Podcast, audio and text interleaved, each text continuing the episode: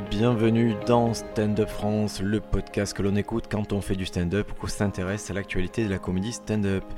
Je m'appelle Briac et je suis accompagné de Sofiane Mbarki. Bonjour tout le monde, bonjour Briac, ça va bien? Ça va très bien, mais nouveauté du podcast, nouveau micro, nouvel intervenant et j'ai avec moi Bédou. Et bonjour à tous, merci pour l'invitation Briac et enchanté Sofiane Mbarki. Bonjour Bédou. Alors Bédou, tu es celui qu'on ne connaît pas encore dans ce podcast. Est-ce que tu peux te présenter? Eh ben voilà, Bédou, donc euh, je fais du stand-up euh, depuis octobre 2017, ce qui fait donc maintenant deux ans. Euh, J'en fais ici à Marseille. Euh, J'ai créé donc un comédie club qui s'appelle le, le Diogène Comedy Club, euh, dans lequel vous avez eu l'occasion de pouvoir jouer. Donc, Ouais, euh, qui est très bien. Voilà, et, et du coup aujourd'hui je, je donne aussi des cours de, de stand-up à l'art du théâtre euh, à Marseille, rue Maringo. Et, Et ça, ça se passe bien, ce petit début de carrière en stand-up, il se passe plutôt bien. hein Pour le moment, c'est oui, c'est crescendo, c'est logique en tout cas. Ça, ça suit. On a fait les scènes ouvertes, les plateaux, on intègre, euh, on intègre des troupes et puis il y a le 30-30 aussi. Donc euh, par rapport à ça, pour le moment, tout va bien. Parfait, donc si vous cherchez Bédou sur les réseaux sociaux, c'est Bédou, B-E-D-O-U. Les amis, je vous ai réunis euh, ben, pour parler spectacle. Et euh, on a tous vu en même temps un spectacle. Et ce spectacle, c'est le spectacle de Tiffany Haddish, Black Mitzvah. Belle Tiffany Haddish. Haddish. Très belle. Belle Tiffany Haddish Belle Tiffany Haddish. C'est vrai? Très belle. C'est le premier commentaire de Sofiane, c'est sur le physique direct. hein. Ok, c'est, euh, on est à la... Ouais, d'accord. Voilà. Ça, s'entend, hein, il, a ça juste s'entend. à, il a juste à dire ça. Non, mais ce qui est intéressant, c'est que ça, ça ouvre un débat, puisque moi, c'est pas, c'est pas celle que je préfère. mais- Bon, si, Aujourd'hui, on va parler de la beauté de Tiffany Haddish. Non, j'avoue dans Stand Up France. elle, elle envoie en tout cas. Elle a, elle a une prestance physique qui fait que bon, ouais, Ah, dès qu'elle arrive sur scène, t'y es quoi. Ah oui, clairement, elle est, euh, elle est là, Tiffany Haddish. euh, mais alors, ce spectacle Black, Black Mitzvah, c'est avant d'en parler, est-ce que vous connaissiez Tiffany Haddish? Euh, moi personnellement, je connaissais pas. je Enfin, j'en ai connu, j'en ai pas, j'en avais entendu parler parce que tu m'avais parlé des 30-30 ou euh, They're Ready, c'était ça? Ouais, ouais, Ready, en fait, c'est un peu sa tagline, Mm. She Very Ready. Donc, elle a décliné ça pour donner un peu de visibilité eh ben, des stand-uppers, des humoristes qui n'en avaient pas assez. Donc, elle a fait ce programme qui est sorti il y a quelques mois sur Netflix, Ready, où c'était, je crois, six, euh, bah, six femmes, mais euh, au sens large, puisqu'il y avait 30 genres, il y avait vraiment des, une diversité. Ah, euh, bah oui, je l'ai vu ça. Mm. et c'était assez chouette. Ouais. Elle rentrait sur scène, elle présentait le show, elle donnait un peu de l'aura à ces gens-là pour qu'on les écoute. Et, et ceux qui arrivaient, ils avaient vraiment les dents qui raclaient le, parquet. Ils avaient vraiment envie de tout défoncer et elle défonçait tout. Et C'était Non, un format hyper intéressant. Donc euh, voilà, je la connaissais de, de par ce programme. Mais après, je la connaissais pas plus que ça personnellement au niveau de sa vie. Ouais. Euh, même si du coup, pendant Black Mitzvah, elle, euh, elle Ouais, dit on quand même beaucoup de choses de sa vie. Mais Ouais. voilà, je connaissais pas après, je connaissais pas plus que ça. Quoi. Euh, moi, je connaissais, je connaissais pas trop. Je t'en avais parlé un peu. J'ai regardé un peu sur internet. euh, J'ai vu qu'elle avait présenté le SNL. Elle a présenté le SNL en septembre 2017. C'était un Mm. épisode avec euh, Taylor Swift. Ouais. C'est un épisode qui était intéressant parce qu'elle a fait. euh, Vous regardez le Saturday Night Live, vous l'avez déjà Pas vu? Régulièrement. Ok, Saturday Night Live, ça commence toujours par ce qu'on appelle un cold open. C'est-à-dire l'invité arrive et, euh, et ben, fait une ouverture à froid, c'est-à-dire qu'il va faire des blagues, des blagues, des blagues face au public. Et elle, qui est, euh, qui est une stand-upeuse euh, quand même de renommée, elle a fait un mauvais cold open. Mm. C'était pas fond et ça démarrait pas. Par contre, quand la- le principe de Saturday Night c'est qu'il joue dans des sketchs en live pendant le show, Mhm. et elle a fait un show de malade. C'est-à-dire qu'elle était heureuse d'être dans chaque scène et ça se voyait et du coup, euh, ben, ce qui- elle a eu un Emmy pour ça parce que euh, comme meilleur guest d'un- d'une émission comme ça et c'est vraiment c'était important parce que c'était euh, elle le souligne hein, pendant le spectacle on va y revenir mais elle le souligne que c'était la première comédienne noire américaine à faire l'opening et à recevoir un Emmy pour ça donc euh, assez intéressant Et moi je la connaissais de notre programme euh, de deux autres programmes en fait je l'avais vu dans le Def Jam Mhm. Ouais. sur euh, OCS, elle a, elle fait un passage de 7-8 minutes d'un Def Jam et, elle est beaucoup plus jeune, forcément, c'était il y a 20 ans. Elle détruit la salle. Ok. Elle- bon, c'est une salle qui est vraiment, le Def Jam, c'est pour ce type d'humour, c'est idéal. Mais bon, il n'y a pas photo, elle éclate la salle en 10. Et je la connaissais de notre programme, c'est euh, mon, mon prochain invité n'est plus à présenter, de David Letterman. Ouais. C'est sur Netflix, donc les invités, il y a eu euh, Barack Obama, Kanye George Clooney, West. Kanye West, euh, Lewis Hamilton. Et d'un coup, on se retrouve avec Tiffany Haddish et on se dit, putain, mais pour qu'elle soit invitée là, elle doit peser quoi. Du coup, j'avais regardé l'épisode entier et effectivement, dans l'épisode, elle t'explique toute sa vie, d'où elle vient, ce qu'elle a traversé pour en arriver là et c'était. euh, elle était très très intéressante euh, et c'est beaucoup d'éléments qu'on va retrouver dans Black Mitzvah. Alors, Black Mitzvah, les amis, qu'est-ce que vous en avez pensé globalement pour commencer? Bon, moi, globalement, je me, ça m'a plu. Hein. Sur, le, sur les 55 minutes, euh, ça va, je me, je me suis pas. Moi, je, je me suis pas ennuyé, mais j'ai pas beaucoup rigolé. Ouais, J'ai Ouais, zéro rigolé, moi. Ouais, J'ai rigolé qu'une seule fois vers la fin. Ouais, la fin, elle a une Ouais, petite sur phase le- un peu sur drôle. la, sur la, la phase de la danse de stripper, euh, de strippeuse euh, feignante. Mais euh, sinon. Ouais, voilà, ouais. ça exactement. Mais c'était pas. euh, il n'y avait pas euh, la, la, la structure habituelle d'un Ah. d'un spectacle. Il y a- en fait, d'un spécial. Moi, c'est pas trop la structure. Si, parce que la structure, moi, je la trouvais avec euh, les, les idées, les, les phases qui étaient bien, bien présentes. Par contre, ce que je. Ce, ce avec quoi j'avais du mal, c'était plus ce côté prêche coach de vie, quoi. C'est à chaque Alors, fois, j'ai fait ci, j'ai fait ça, applaudissements, dès qu'il y a un nom de célébrité, gros applaudissements. Bon, c'est très américain, Alors, mais. ce côté coach de vie, c'est quelque chose qui est. euh, c'est vrai que ça fait preacher, ça fait vraiment le prêche. Et c'est ça, je crois, qui a fait qu'on a, quand même, même si on a pari, on est allé jusqu'au bout. Ouais. C'est-à-dire, on avait quelqu'un qui était prenant et qu'on on écoutait un truc, on s'a- il n'y avait pas de fragilité dans cette affaire-là. Mm. Et du coup, on a eu confiance jusqu'au bout. Après, moi, je vous dis vraiment, c'est problématique. C'est un spectacle qui est censé faire rire, ça ne me fait pas rire. Hmm. Ouais. Ça me fait pas rigoler. C'est-à-dire, je trouve que les effets comiques ne sont pas puissants. Et Oh. des fois, il y en a même pas en fait. Des fois, c'est juste des effets de. Ouais, c'est ça, il n'y a pas de punchline, c'est juste elle va crier très fort, un peu à la Chris Rock, où elle va, elle va gueuler Ouais. un truc. Euh, soit effectivement c'est par un geste ou une imitation, ou juste par une image que se donne le public et qui se suffit à elle-même, mais qui n'est pas effectivement une punchline. Quoi. Et ça faisait très, moi je trouve, ça fait très franco-français. Le, Hmm. Là, son arrivée et tout, ça fait, ça fait one man show comme on le concevait ici avant, c'est-à-dire j'arrive en dansant, puis après je raconte un peu ça et je fais petites blagues. Moi j'ai vraiment eu du mal avec cette structure-là qui est, euh, et qui est une structure de gros show, il n'y a pas de souci, mais c'est pas ce que j'aime. C'est vraiment pas euh, les, les stand-up que j'apprécie. Ah bah elle arrive en plus avec le titre du. Ça fait vraiment la Queen Bee de Jérusalem, quoi. Ça fait... Elle arrive en mode Queen Bee. Ouais. Et c'est beaucoup de. Oui, c'est beaucoup d'artifices pour. euh, Après, moi, je me suis dit au début du spectacle, quand elle arrive comme ça, après elle lâche un freestyle, me suis dit c'est un spectacle, ça va péter de partout. Ouais. Et puis après, d'un coup, elle commence à, nous parler pendant 40 minutes euh, sans nous faire de vraiment de grosses, grosses blagues Ouais. de, de vraiment ce qui lui est arrivé. Et d'ailleurs, la phase euh, où elle parle un peu de. Alors les phases, les amis, pour si vous écoutez, on considère que l'unité 1 en, en stand-up, ça va être une blague. Et après phase, ça veut dire c'est une- plusieurs blagues réunies autour d'une même, euh, d'une même thématique, d'une même histoire. dans le même sujet. Et euh, quand elle parle du fait qu'elle a fait un, spec- un spectacle et que ça a bidé, et qu'elle s'est Ouais. fait un peu défoncer sur, sur Ça, les c'est réseaux. et plutôt vers la fin, milieu Ouais. fin, ouais. Ouais, bah j'ai. Enfin, c'est. Elle a raconté l'histoire telle qu'elle sans, enfin, sans mettre les artifices des stand-uppers, enfin, sans que ce soit vraiment une histoire euh, qui finit par être drôle et. Et même même si c'est intéressant, après j'ai regardé sur internet que c'est vraiment arrivé ça et que c'est. Ouais, ouais, elle a- en plus, elle, fait, elle a mis un dispositif en place qui est assez joli au début, c'est qu'elle a un écran géant derrière elle. Ouais. Et elle va mettre, au début, elle va mettre un décor, le décor de, de Crenshaw, De la- ou de à Los- Los Angeles, Los le quartier Angeles. où elle était. Puis de temps en temps, elle va passer une vidéo, mais c'est très peu, hein, où elle va changer de décor, elle va mettre une photo qui ajoute un gag visuel. Donc ça, c'est plutôt malin, c'est vrai que ça fait grand spectacle, c'est cool. C'est pas au point d'un Chris, euh, d'un Chris Rock ou de, ou de- je crois que c'est Kevin Hart qui avait vraiment des écrans monumentaux derrière Ouais. lui. Là, c'est plus retenu, ça fait juste un front de scène.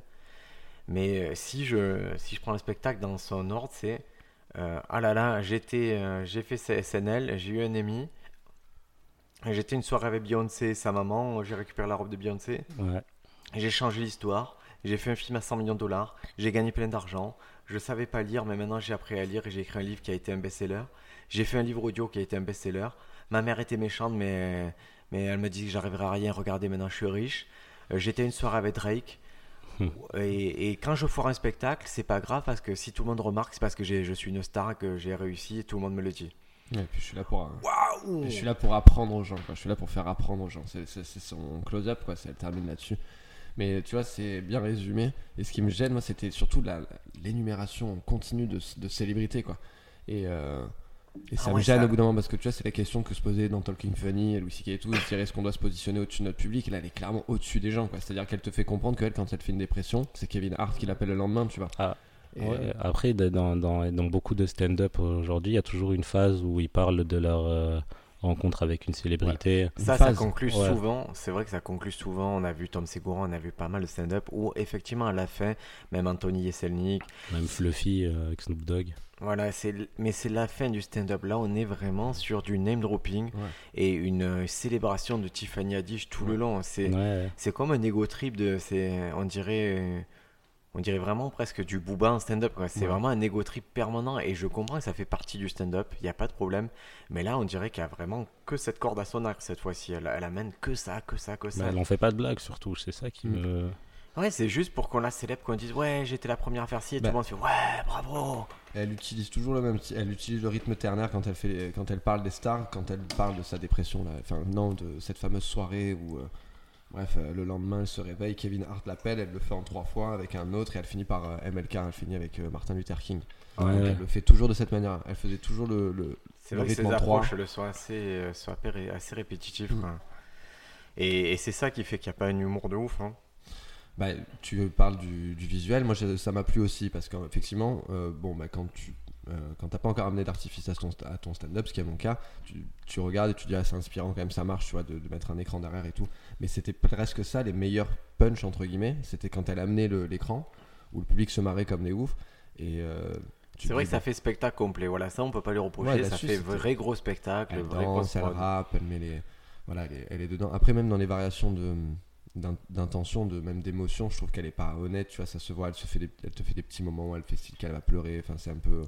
Ah ben justement, je vais vous interroger sur ça à un moment. Elle, elle demande à ce qu'on lui replace le micro. Ouais, je- ouais, Qu'est-ce que vous en pensez de ça? Est-ce que c'est, est-ce que vous pensez que c'est prévu dans le spectacle? Mais- ouais, c'est prévu. Moi je pense que c'est pour la punch de la blanche qui vient me passer le, le balai. Ouais, parce que alors pour vous expliquer la situation, à un moment, là, elle, elle le joue. euh, alors déjà, elle joue avec un micro, euh, un micro en main, et elle aurait un capteur sur elle dans Mm. le dos. Et je pense que c'est un capteur qui, euh, qui sert, qui doit plus servir à la captation audio que vraiment pour diffuser le son, parce que le son, il n'a jamais besoin d'un capteur sur soi. Et donc elle dit, euh, ah là là, il y a ce truc qui me dérange. Et en fait, il y a une, ils font une pause de spectacle. Il y a une première assistante qui vient euh, lui, lui changer le micro dans le dos, et première assistante qui est pas gracieuse du tout, on dirait une Ouais. cantinière. Puis il y a un deuxième assistant, un blanc encore, qui vient l'aider. Puis il profite de ça pour lui faire un raccord maquillage. Il y a un mec qui vient passer le balai. Une nana qui vient passer, bah, une nana qui vient passer le balai en même temps pour pas que ça brille par terre et ça faisait beaucoup beaucoup de trucs. euh, Après, je pense que c'est possible que ce soit le hasard, mais ça semblait un peu bizarre. c'est un peu gros pour que ce soit le hasard. Mm. Enfin, Au début, je me suis dit, ah bah c'est c'est improvisé. Et, c'était et si c'était improvisé, c'était trop bien improvisé parce qu'elle restait à parler du fait qu'elle avait un micro entre les fesses. Et du coup, elle a fait plein de blagues sur ça. Ça faisait beaucoup. hein, Ouais, mais après, c'est devenu trop quoi. Ouais, parce surtout qu'il y a deux éléments importants. Elle continue son autoflagellation qu'elle fait depuis le début, ce qui lui permet de se mettre un peu à la même hauteur que le public, euh, parce qu'elle joue avec ce truc de, du micro. ouais, que- Et après, le- de faire la punch dé- définitive sur le coup de, de blanc, où, avec son public qui est relativement afro-américain, elle sait qu'elle a des applaudissements, elle sait qu'elle repart sur un rythme qui est très fort quoi, pour la suite du spectacle. Quoi. Alors attention, Bédou. Les mimes en radio, ça ne marche pas. Ah mince, pardon. Les mimes en podcast, ça marche pas. Ouais, et après, moi, je j'ai j'ai vu, je pense, que, que c'est un spectacle qui a été capté en deux fois. Ouais. Parce que des fois, je vois des raccords vraiment très étranges. Et je pense qu'il y a, voilà, ça a dû être capté en deux fois. Et je, je pense qu'elle a fait deux fois la même chose, même pour le micro. Écoutez, si. euh, si ouais, c'est un spectacle. Honnêtement, c'est pas un spectacle que je recommande. Dans le sens où. euh, je vois pas ce que ça t'apporte. Si tu aimes le stand-up, euh, en tout cas techniquement, je vois pas ce que ça t'apporte. Ouais, quoi. pour moi, c'est pas un spectacle de stand-up. euh. C'est pas un spectacle de stand-up. C'est c'est quoi Pourquoi ce serait pas un spectacle ça, bah, stand-up? c'est un spectacle de. C'est un spectacle de motivation avec euh, quelques blagues.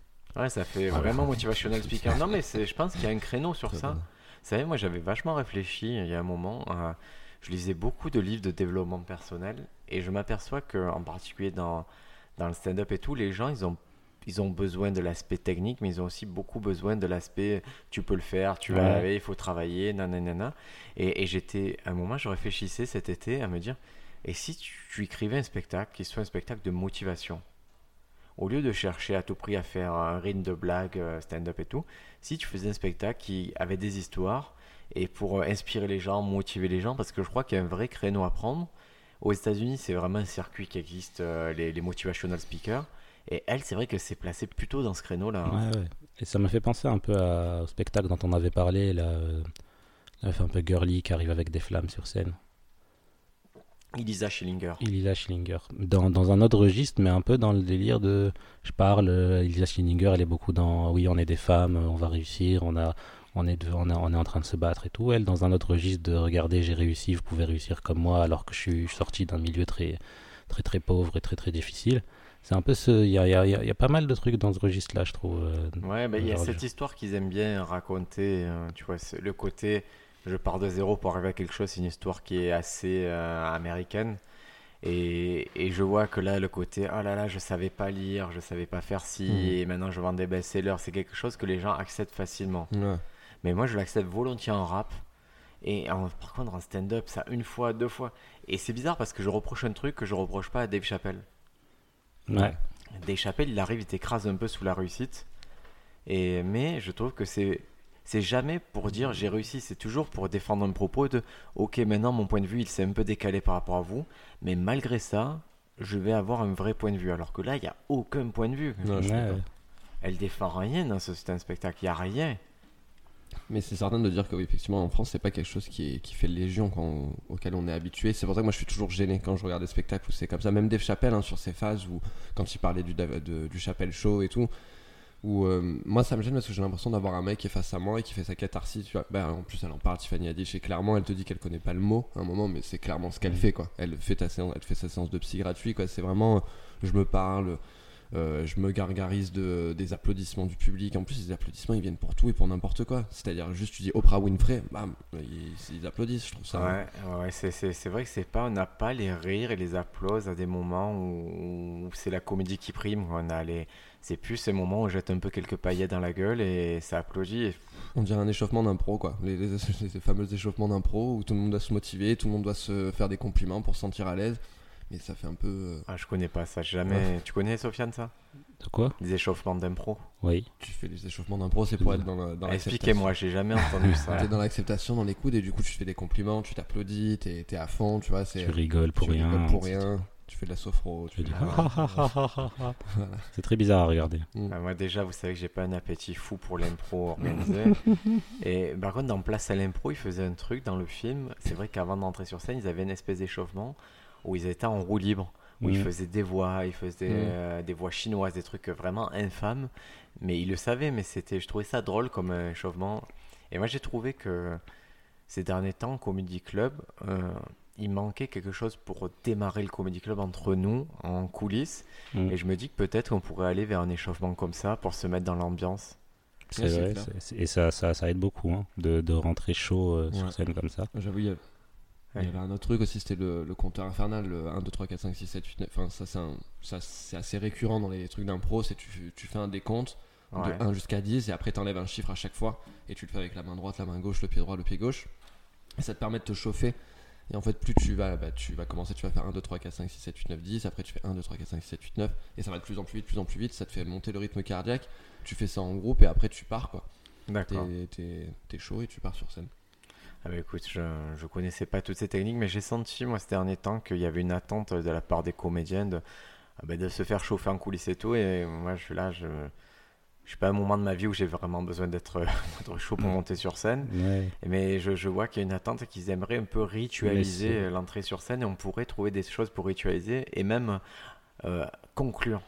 Mm. Moi, je trouve que c'est aussi important de, de démarrer un comedy club que de le conclure entre nous et de mettre un point final, de dire bon, bah écoutez, ce soir on a gagné tant d'argent, euh, c'était cool, euh, merci à la semaine prochaine entre nous. Quoi. Ouais, mais après, c'est, enfin, de ce que j'ai remarqué, les comédie clubs où euh, on est au début ensemble, on joue et après on est à la fin ensemble, c'est les, les comédie clubs qui ont le mieux marché. Bah oui. Alors, celui, que, le- celui de l'orchestra, là, on était resté, pas le dernier, celui que j'avais organisé, dont Ouais. on avait parlé dans, dans le podcast, on était resté de, de 14h, depuis 14h on était ensemble, on est allé jouer. Le dernier qu'on a joué récemment, le Fada Comedy Club, où il y avait vraiment une bonne ambiance de. Ah, parce qu'on était ensemble, c'est vrai, depuis 14 De heures. Même 14 le, Why la veille, on a fait le Why Hmm. Comedy Club au théâtre Lardu. Ouais. On était que 4, mais on était vraiment dans. On était arrivé assez tôt et pendant deux heures, on a blagué, on a échangé.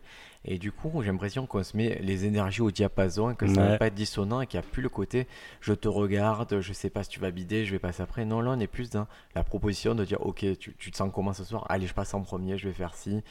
Et, moi, je trouvais, c'est vrai qu'au niveau énergie, c'est important de créer quelque chose en amont et c'est dur à quantifier en fait. Ouais, c'est quelque chose de. de- tu, tu, tu- tu sais pas d'où ça vient, mais en fait, c'est comme si t'acceptes plus. Genre, tu veux, je veux jouer ça, bah vas-y, joue ça, c'est marrant ça, vas-y, essaye. On est plus dans euh, fais ce que tu veux, prends du plaisir sur scène. De toute façon, on est ensemble et on, on fait notre, euh, no- no- notre délire ensemble, quoi. Je crois que c'est ça qui est important, c'est au-delà de ce qui va être proposé euh, au niveau du stand-up sur scène, c'est d'abord on se, on se concentre sur la cohésion qu'on a entre nous, quoi. Et le fait d'être déjà entre nous à passer un bon moment. Que au pire des cas, si ça s'est mal passé sur scène, on aurait quand même été, enfin, on aurait été content de se voir avant, après le spectacle, et ça fait toujours du bien. L'expérience globale est agréable et C'est vrai qu'il y a ce fantasme. Moi, ça fait 1, 2, 3. Ça fait au moins trois endroits que je fréquente assidûment, au Café Théâtre et tout, où ils ont ce fantasme de, de troupe. Ouais. Et à chaque fois, je leur dis, mais la troupe, ça se crée pas artificiellement une troupe. C'est par affinité, c'est avec le temps, c'est il faut que les gens ils se voient en dehors. Et, et moi, je peux dire à des gens, réunissez-vous tous les jours pendant 8 heures, ça fera pas une troupe. hein. Non, mais clairement. Ce qui fait une troupe, c'est c'est est-ce que, est que chacun il voit un intérêt mutuel à se fréquenter mais, Et quand je dis intérêt, c'est euh, c'est sociologique. quoi. C'est est-ce que Mhm. moi j'apprécie la présence des autres Et, et c'est ça qui foire un peu, je trouve, à chaque fois qu'on me propose une troupe, c'est ce côté. On peut pas le faire artificiellement. Laissez-nous le temps de nous apprécier. Laissez-nous le temps de faire des petits projets comme ce podcast, comme des vidéos, comme des choses comme ça. Et laissez-nous le temps de nous faire confiance. Moi, aujourd'hui, c'est vrai que si demain on joue un spectacle, euh, si je suis pas en forme, je- le spectacle il repose pas sur moi parce que si vous êtes là, je, je vous fais confiance, je me dis Mhm. ok ils vont déchirer et ils vont me mettre en position d'être très bien. Et Ouais. le jour où je suis fatigué ou le jour où je suis très bien, je vais vous dire les gars, vous inquiétez pas, je vais péter la salle, vous pouvez passer après. Mhm, je, suis, euh, je suis ce rapport de confiance. tu vois, Nous, ça fait, euh, toi et moi, ça fait deux, Deux ans. Ça fait deux ans qu'on écrit. Et la confiance, elle est, elle est montée, moi, au fur et à mesure. Où clairement, maintenant, si j'ai euh, un doute sur un texte ou quoi que ce soit, c'est toi que je vais aller voir en premier. Et même, enfin, je me pose même pas la question de me dire euh, est-ce que son avis il est bon ou pas? Je te fais confiance, tu vois. C'est le jour où je, je te ferai plus confiance que ça pourrait. Mais ça- pour le moment, on est dans ce rapport-là de effectivement, la confiance, elle se gagne au fur et à mesure. C'est ça, je pense que tu as raison. Et ça se fait pas en un mois. Je pense que des fois, ça peut prendre six mois, un an, voire des années avant qu'il y ait une, confiance définitive entre deux artistes, que ce soit au niveau de la complémentarité euh, artistique et puis aussi euh, l'entente euh, perso, parce que tu peux très bien t'entendre artistiquement, mais si tu t'entends pas personnellement, ça va être dur. Quoi. Tu vas pas aller très très loin dans la, dans la relation. Humainement, il faut qu'il y ait un respect, il faut Ouais. que. Et, et j'en parlais là, vous savez, on a enregistré un podcast à Paris, ils viennent de créer un truc qui s'appelle les studios Marjorel. Mm. Mm. Et donc, c'est euh, un studio de podcast. C'est comme si là, je faisais un vrai studio un peu plus fouillé. Et en fait, ils louent des créneaux. C'est-à-dire que si demain vous voulez enregistrer votre podcast, vous prenez le créneau 10 heures, c'est déposé sur le tableau, et vous y allez, vous avez un forfait, vous enregistrez votre podcast. Donc ils ont lancé ça, et, euh, on a enregistré un épisode 0 avec Fred Cham, euh, euh, pardon, Joseph Roussin, qui fait Détective Roussin, et euh, Montmoran. Et justement, il y a eu cette question de est-ce que tu dois dire à quelqu'un, est-ce que tu dois aider quelqu'un? Dans le sens où, si par exemple, si quelqu'un sur scène fait une blague et que tu as la version améliorée de la blague, est-ce que tu dois lui dire ou pas?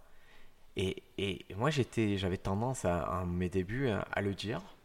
Et maintenant, même en étant prof et tout, maintenant j'ai tendance à me taire, mais très très très très longtemps avant de dire, de donner une solution à quelqu'un ou de faire un retour. Et je fais que des retours très génériques et que des retours si on me les demande. Ouais. Parce que je me suis aperçu que les gens. euh, soit ils. En fait, tu t'es déjà. C'est une situation perdant-perdant quand tu fais un Mhm. retour. Ouais, c'est, c'est- je crois que c'est euh, Joseph Roussin qui a dit ça, mais il avait raison. C'est quasiment ça. C'est. Tu les aides pas vraiment, eux ils t'écoutent pas vraiment. Au mieux, ils prennent ta blague et je vois pas à quoi ça sert. Tu vois, il y a un truc qui. Moi, je le fais plus parce que déjà, si on, me de- si on te demande pas et que tu fais une remarque sur une blague, la personne va se, va, le- va se sentir un peu, euh, comme si, un peu comme si tu l'avais agressé, quoi. Ouais. C'est-à-dire, euh, ah, j'ai j'ai bien aimé, mais là, tu aurais pu dire. Donc euh, déjà, et aussi la, la, la, la, la règle de base, c'est d'abord faire les, de, de parler de, de- des trucs positifs avant de parler des, Ouais. des, des choses à revoir. Mais Mais c'est vrai que quand il- tu arrives que tu parles de réchef de, des trucs, ouais, les gens ils se disent mais pourquoi lui me parle de ça? Et il y a toujours une question de, de positionnement, de légitimité, mais c'est à quel titre il parle de ça? Bah, C'est une histoire de, comme tu dis, c'est c'est- est-ce que tu as demandé ou est-ce que tu pas demandé? C'est que si la personne, en plus, elle t'a rien demandé, tu arrives de suite et tu lui donnes des conseils ou tu lui donnes des blagues ou quoi que ce soit, effectivement, tu peux partir dans un rapport perdant-perdant, comme tu expliques. Euh, J'ai pas envie de t'écouter parce que je t'ai rien demandé, en fait, à la base, tu vois. Euh, Et, en plus, ça, dépend aussi de, la personne que tu as en face. Je sais que Bédou, je vais moins avoir de mal à lui dire Ouais, bah là, pourquoi tu as fait ça Euh, C'était mieux comme tu le faisais avant. Alors que si c'est quelqu'un que tu connais pas, que tu viens de découvrir en comédie club, d'abord, rencontre-le, prends la température. et ensuite, peut-être, un jour, il va te dire Ça te dit, qu'est-ce que t'en as pensé de mon passage Ça te dit, on écrit ensemble. Et c'est là que tu vas pouvoir. Enfin, il y a toujours des partenaires d'écriture qu'on a. Mais là, c'est- là tu décris la situation avec Bédou parce qu'il y a une relation de confiance et que vous ça. avez accepté, Ouais, vous avez mis sur papier le fait que vous acceptiez chacun de vous faire des retours et de progresser ensemble, d'aller dans ça. un sens ensemble. Mais quand tu viens sur un- sur, un- sur quelqu'un que, que tu connais mais, mais qui est pas où vous n'avez pas cette relation établie, c'est vrai que c'est délicat parce qu'il se dit mais de quel prix, par quel prisme il me voit? C'est pas Mhm. mon prof, c'est pas ci, Ouais, c'est ouais. pas ça. Et, et c'est vrai, je comprends qu'ils se vexent et les gens, moi je, je remarque de plus en plus, c'est qu'en fait ils confondent un retour sur les blagues et un retour sur eux, ceux qui sont en général. Mm. Et ils confondent et il y a ce phénomène qui est un peu de tomber amoureux de leurs blagues. Et ils acceptent plus les retours sur le truc parce que si tu critiques leurs blagues, ça, ça revient à les critiquer eux. Et ces gens-là, mais malheureusement, je leur fais pas de retour, je leur fais moins de retour parce que ça ne sert à rien. Parce que même si techniquement, en fait, ils ont du mal à comprendre qu'une blague, aussi bien qu'elle soit, il y a techniquement, il y a une façon de faire, une façon qui fait qu'elle marche moins bien. Donc, moi, je suis pas dans la proposition de putain, la punchline, tu devrais dire ça. J'aime pas rajouter des choses. Par contre, j'aime bien dire ah, c'est les attonnances sont pas bonnes. Tu devrais trouver quelque chose d'un peu plus fort. Ouais. Tu devrais le faire là, c'est en binaire, fais-le en trois temps, ça, ça marchera un peu mieux. Ou fais une petite référence, je pense qu'il y a une... tu crées une attente qui est pas résolue. Là, tu as créé une tension et j'ai pas la résolution de cette tension. Et quand je dis ça, presque ils me jettent maintenant, il y a certains qui me jettent les feuilles en l'air, me disent Ah, mais c'est la blague Mais non, mais alors je jette le sketch. Je fais Confonds pas une blague et un sketch hmm. et confonds pas un retour. Moi, j'ai pas la vérité absolue. Je connais juste un certain cadre, et dans ce cadre, j'ai l'impression que quand on reste dans ce cadre, ça se passe plutôt bien. Et c'est plus tard, tu vas t'affranchir de ça, et tant mieux, mais d'un premier temps, reste dans ce cadre-là.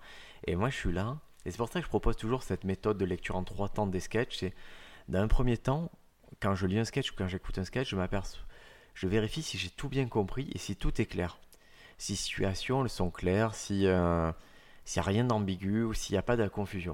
D'un deuxième temps, je vais m'attacher à l'aspect technique. Est-ce que les règles de stand-up, les règles très précises qui ont été établies, qui sont éprouvées, elles sont en place et elles sont bien en place? Et c'est des petites choses. hein. Et d'un troisième temps, là, je vais chercher la survanne, l'extrapolation, le- me dire là, il y avait une attente qui n'est pas résolue, des choses plus profondes. Mais déjà, si vous faites la lecture en deux temps, 90% des problèmes, ils sont résolus. Mais il faut accepter. euh, ce qui est dur dans la lecture en deux temps ou en trois temps, c'est que c'est que c'est dur de le faire pour soi-même. Donc il faut accepter que quelqu'un le fasse pour soi. Et c'est Mm. ce moment-là où il faut un peu poser un genou à terre et dire Ok, j'accepte un retour. Et J'ai eu des expériences de personnes qui, qui, me, qui me parlent de leur sketch. C'est-à-dire qu'ils me disent Oui, j'ai une idée, j'aimerais bien faire ça, j'ai cette blague. Je fais Moi, pour moi, pour l'instant, ben, ça marche pas, cette blague, elle marche pas. euh, Et qui le prennent mal et qui le jouent, ça marche. Et on vient me voir, on me dit Bah, tu as vu, ça marchait, c'est pas vrai.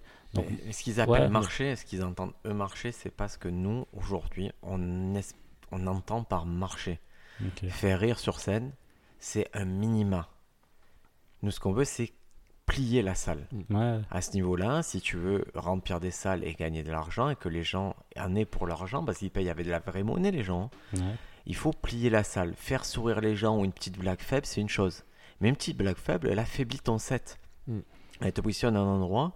Et c'est vrai que quand tu leur dis ça, c'est pas assez fort, ils comprennent pas que c'est presque flatteur. C'est, c'est, c'est pas assez fort par rapport à l'ensemble de ce que tu proposes. Tu vas arriver à ce truc mou et ça va ternir ton sketch. Mm. Quand tu dis c'est pas assez fort, c'est pas que c'est nul, c'est qu'il y a un potentiel dans un sketch quand tu l'écris au départ. Et on sait très bien quand tu pars sur un thème ou un sujet, ça peut mettre des mois et des mois avant d'arriver à une version qui est même juste potable, quoi. Et, euh, je pense que ça, ça fait partie aussi de la structure de l'évolution d'un stand-upper ou d'une stand-upeuse. C'est qu'au début, tu es à fond sur tous les conseils. Parce que tu débutes, alors, je, je compare avec ce que j'ai vécu, mais tu t'es à fond, tu t'écoutes tout ce qu'on te dit et tout. Puis après, tu vas commencer à faire des scènes et ça marche. Et tu vas commencer à prendre un peu le melon euh, dans ce cas-là où tu vas commencer à tomber amoureux de tes vannes. Je vois très bien. Voilà. très bien. Donc du coup à ce moment-là, les, les personnes qui te conseillent au début, tu vas te sentir un peu en mode euh, bah non, j'ai pas trop à t'écouter. Regarde, je fais un truc, ça marche. Puis après tu vas retomber dans la phase du doute parce que forcément, comme dit Sofiane, c'est-à-dire que si c'est juste une blague qui marche et pas un passage entier, tu vas bien te rendre compte au bout du quatrième ou cinquième passage que c'est faible et du coup tu vas te taper des bides. Mais surtout en comparaison aux autres qui, eux, ne font pas cette erreur-là. quoi. Oui, bien sûr, bien sûr. Et, et je crois qu'après, c'est c'est avoir une. un- accepter totalement d'être euh, ouvert à toutes les critiques, tous les conseils, euh, de toujours prendre et de trouver après aussi des piliers quand même, d'avoir des personnes Voilà. avec qui. euh, Parce que nous, c'est vrai que là, on l'a vécu la semaine dernière en particulier. On a enchaîné les dates. Suite, euh, pour vous donner un peu euh, les coulisses de ce podcast, suite à ce podcast, on, a, on s'est dit, on avait les micros avec Sofiane, on s'est dit, ben, on va enregistrer un, un petit morceau de, de rap que Sofiane a écrit. On a commencé à le tester. On s'est dit, putain, c'est pas mal, ça sonne bien, c'est rigolo. Et on l'a testé pendant 4 soirs de suite sur différentes scènes. Et à chaque fois, ça, ça a marché. C'était cool. Mais, et on a eu des retours par contre qui étaient disproportionnés. C'est-à-dire qu'il y a des gens qui venaient, ouais, euh, on veut vous produire, ouais, c'est trop bien, c'est ci, c'est ça. Et, ou alors carrément des gens qui venaient rajouter des blagues au truc, qui venaient nous faire des retours, ouais, vous devriez dire ça, vous devriez dire ci. Et nous, ce qui était terrible, c'est qu'on disait, mais dans nos têtes, on disait, c'est pas ouf comme morceau, on sait que c'est pas ouf, on l'a fait vite fait pour s'amuser, on va l'améliorer, on, on en fera quelque chose, mais on sait qu'on est qu'au début. Et là, il faut vraiment faire le tri des retours. Ouais. Mais malgré ce, il y a un mec qui est venu improbable nous dire euh, un conseil. Ouais, tu as dit euh, que c'était ton coloc et toi, quand tu rentres, on te connaît pas, nanana. Parce qu'en fait, pour tout vous dire, Sofiane euh, fait son sketch et après, pendant son sketch, il commence une chanson et je rentre dans la chanson. Et ce qui a été accepté dans les premiers Comedy Cup, c'est que moi, je faisais un sketch assez long avant et du coup, il y avait une Quand je, suis, je revenais, il y avait un côté oh là là, c'est une récompense, il revient ou Ouais. en tout cas, il y a- on me connaissait. Et c'est vrai qu'on l'a fait euh, deux fois dans un dispositif où on ne me connaissait pas, où j'arrivais de but en blanc. Et ça, y a, ça crée un effet moindre. Mhm. Et c'est vrai qu'un mec est venu voir, ouais, tu devrais dire que c'est son coloc. Et presque, moi, je leur prends la remarque parce que sur le moment, il m'énervait. Après, Ouais. je me dis, ah, c'est pas bête de, de créer Ouais, cette c'est pas bête, ça le coloc. ouais. Mais tout ça pour dire, même dans les. Faites le tri des retours. Ne les prenez pas frontalement. Acceptez de. Moi, il y a des fois, j'écoute des retours. Je bloque, mon cerveau se bloque, mais j'enregistre quand même et je l'analyserai plus tard le retour. Ouais, bah maintenant, de toute façon, dès que qu'on me dit euh, quelque chose en fin de comédie club, je dis ah ouais ouais, c'est intéressant. Et voilà, comme ça au moins la personne a fait son retour. Elle est contente parce que j'ai pris en compte ce qu'elle a dit. Je vais pas commencer à débattre sur ça. Surtout que après un comédie club, si tu marches ou si tu bides, t'étais. Enfin moi, je suis, je suis jamais dans un esprit de vas-y alors là qu'est-ce qui était bon ou pas. Je suis plus dans un esprit bon bah c'est fait. Je vais rentrer chez moi, je réécoute mon truc et je vais voir. Je suis vraiment dans un esprit voilà c'est. Mais c'est vrai que pour le public, c'est important. euh, les gens, en fait, moi, j'estime qu'ils te font un retour, c'est qu'ils se sont appropriés ton sketch, ils s'approprient ton potentiel, ils ont envie de se projeter, se dire putain, ça pourrait être tellement mieux, ce mec, je vais le suivre. Ouais. Et donc, il faut accepter que les gens bah, te fassent des retours, en particulier euh, les, les spectateurs un peu spéciaux, ça va être les directeurs de salle ou les programmateurs, Mm. qui eux vont te voir. Moi, ça m'est arrivé de vraiment cartonner et que, que le mec vienne me voir, il fait ouais putain tu as un truc et tout, mais il faudrait faire ci, ça, ça, ça, ça. Je fais mais je viens de, je viens de finir la salle, mais après j'essaie de réfléchir comme eux, de me dire ok lui, ce qu'il est en train de me dire c'est que c'est bien, mais si tu veux être programmé chez moi vraiment atteindre le top niveau, il faudrait que ce soit toujours à ce niveau-là et, et le seul moyen d'à ce niveau-là, c'est de faire ces modifications, d'aller dans ces angles-là. Bon, dans tous les cas, après, c'est une pratique où tu sais que quoi qu'il arrive, tu seras toujours assujetti aux, aux critiques, aux retours. euh. Moi, je suis un- enfin, sur les, les retours de Comedy Club, je prends tout ce, qui, tout ce qui vient de la part du public parce que je préfère un retour qui est peut-être enfin, dans la digression et un peu fucked up, mais qui veut dire, enfin, qui dit quelque chose que le juste euh, merci, c'était très bien. Voilà, tu vois, je préfère quelqu'un qui va aller s'étendre, à parler longtemps. Comme tu dis, il y a une identification, le mec ou la meuf prend le temps de venir me parler de tout ça. Donc euh, ça demande de l'énergie parce qu'effectivement toi tu es en post-scène. Donc euh, bon ça dépend de comment ça s'est passé tout ça mais t'es pas enclin normalement dans une écoute active. Ouais, mais ouais. c'est important. C'est vrai que j'ai eu des retours des fois tu fais oh, ok. ça- ça- Ah, y en mais le truc, c'est en fait, ça dépend un peu le personnage que vous avez sur scène. Hmm. C'est vrai que les gens ils vont plus facilement te faire un retour à toi Ouais, qui, bien est- qui, sûr. qui a l'air d'être un dialogue sur scène et Mm. tout.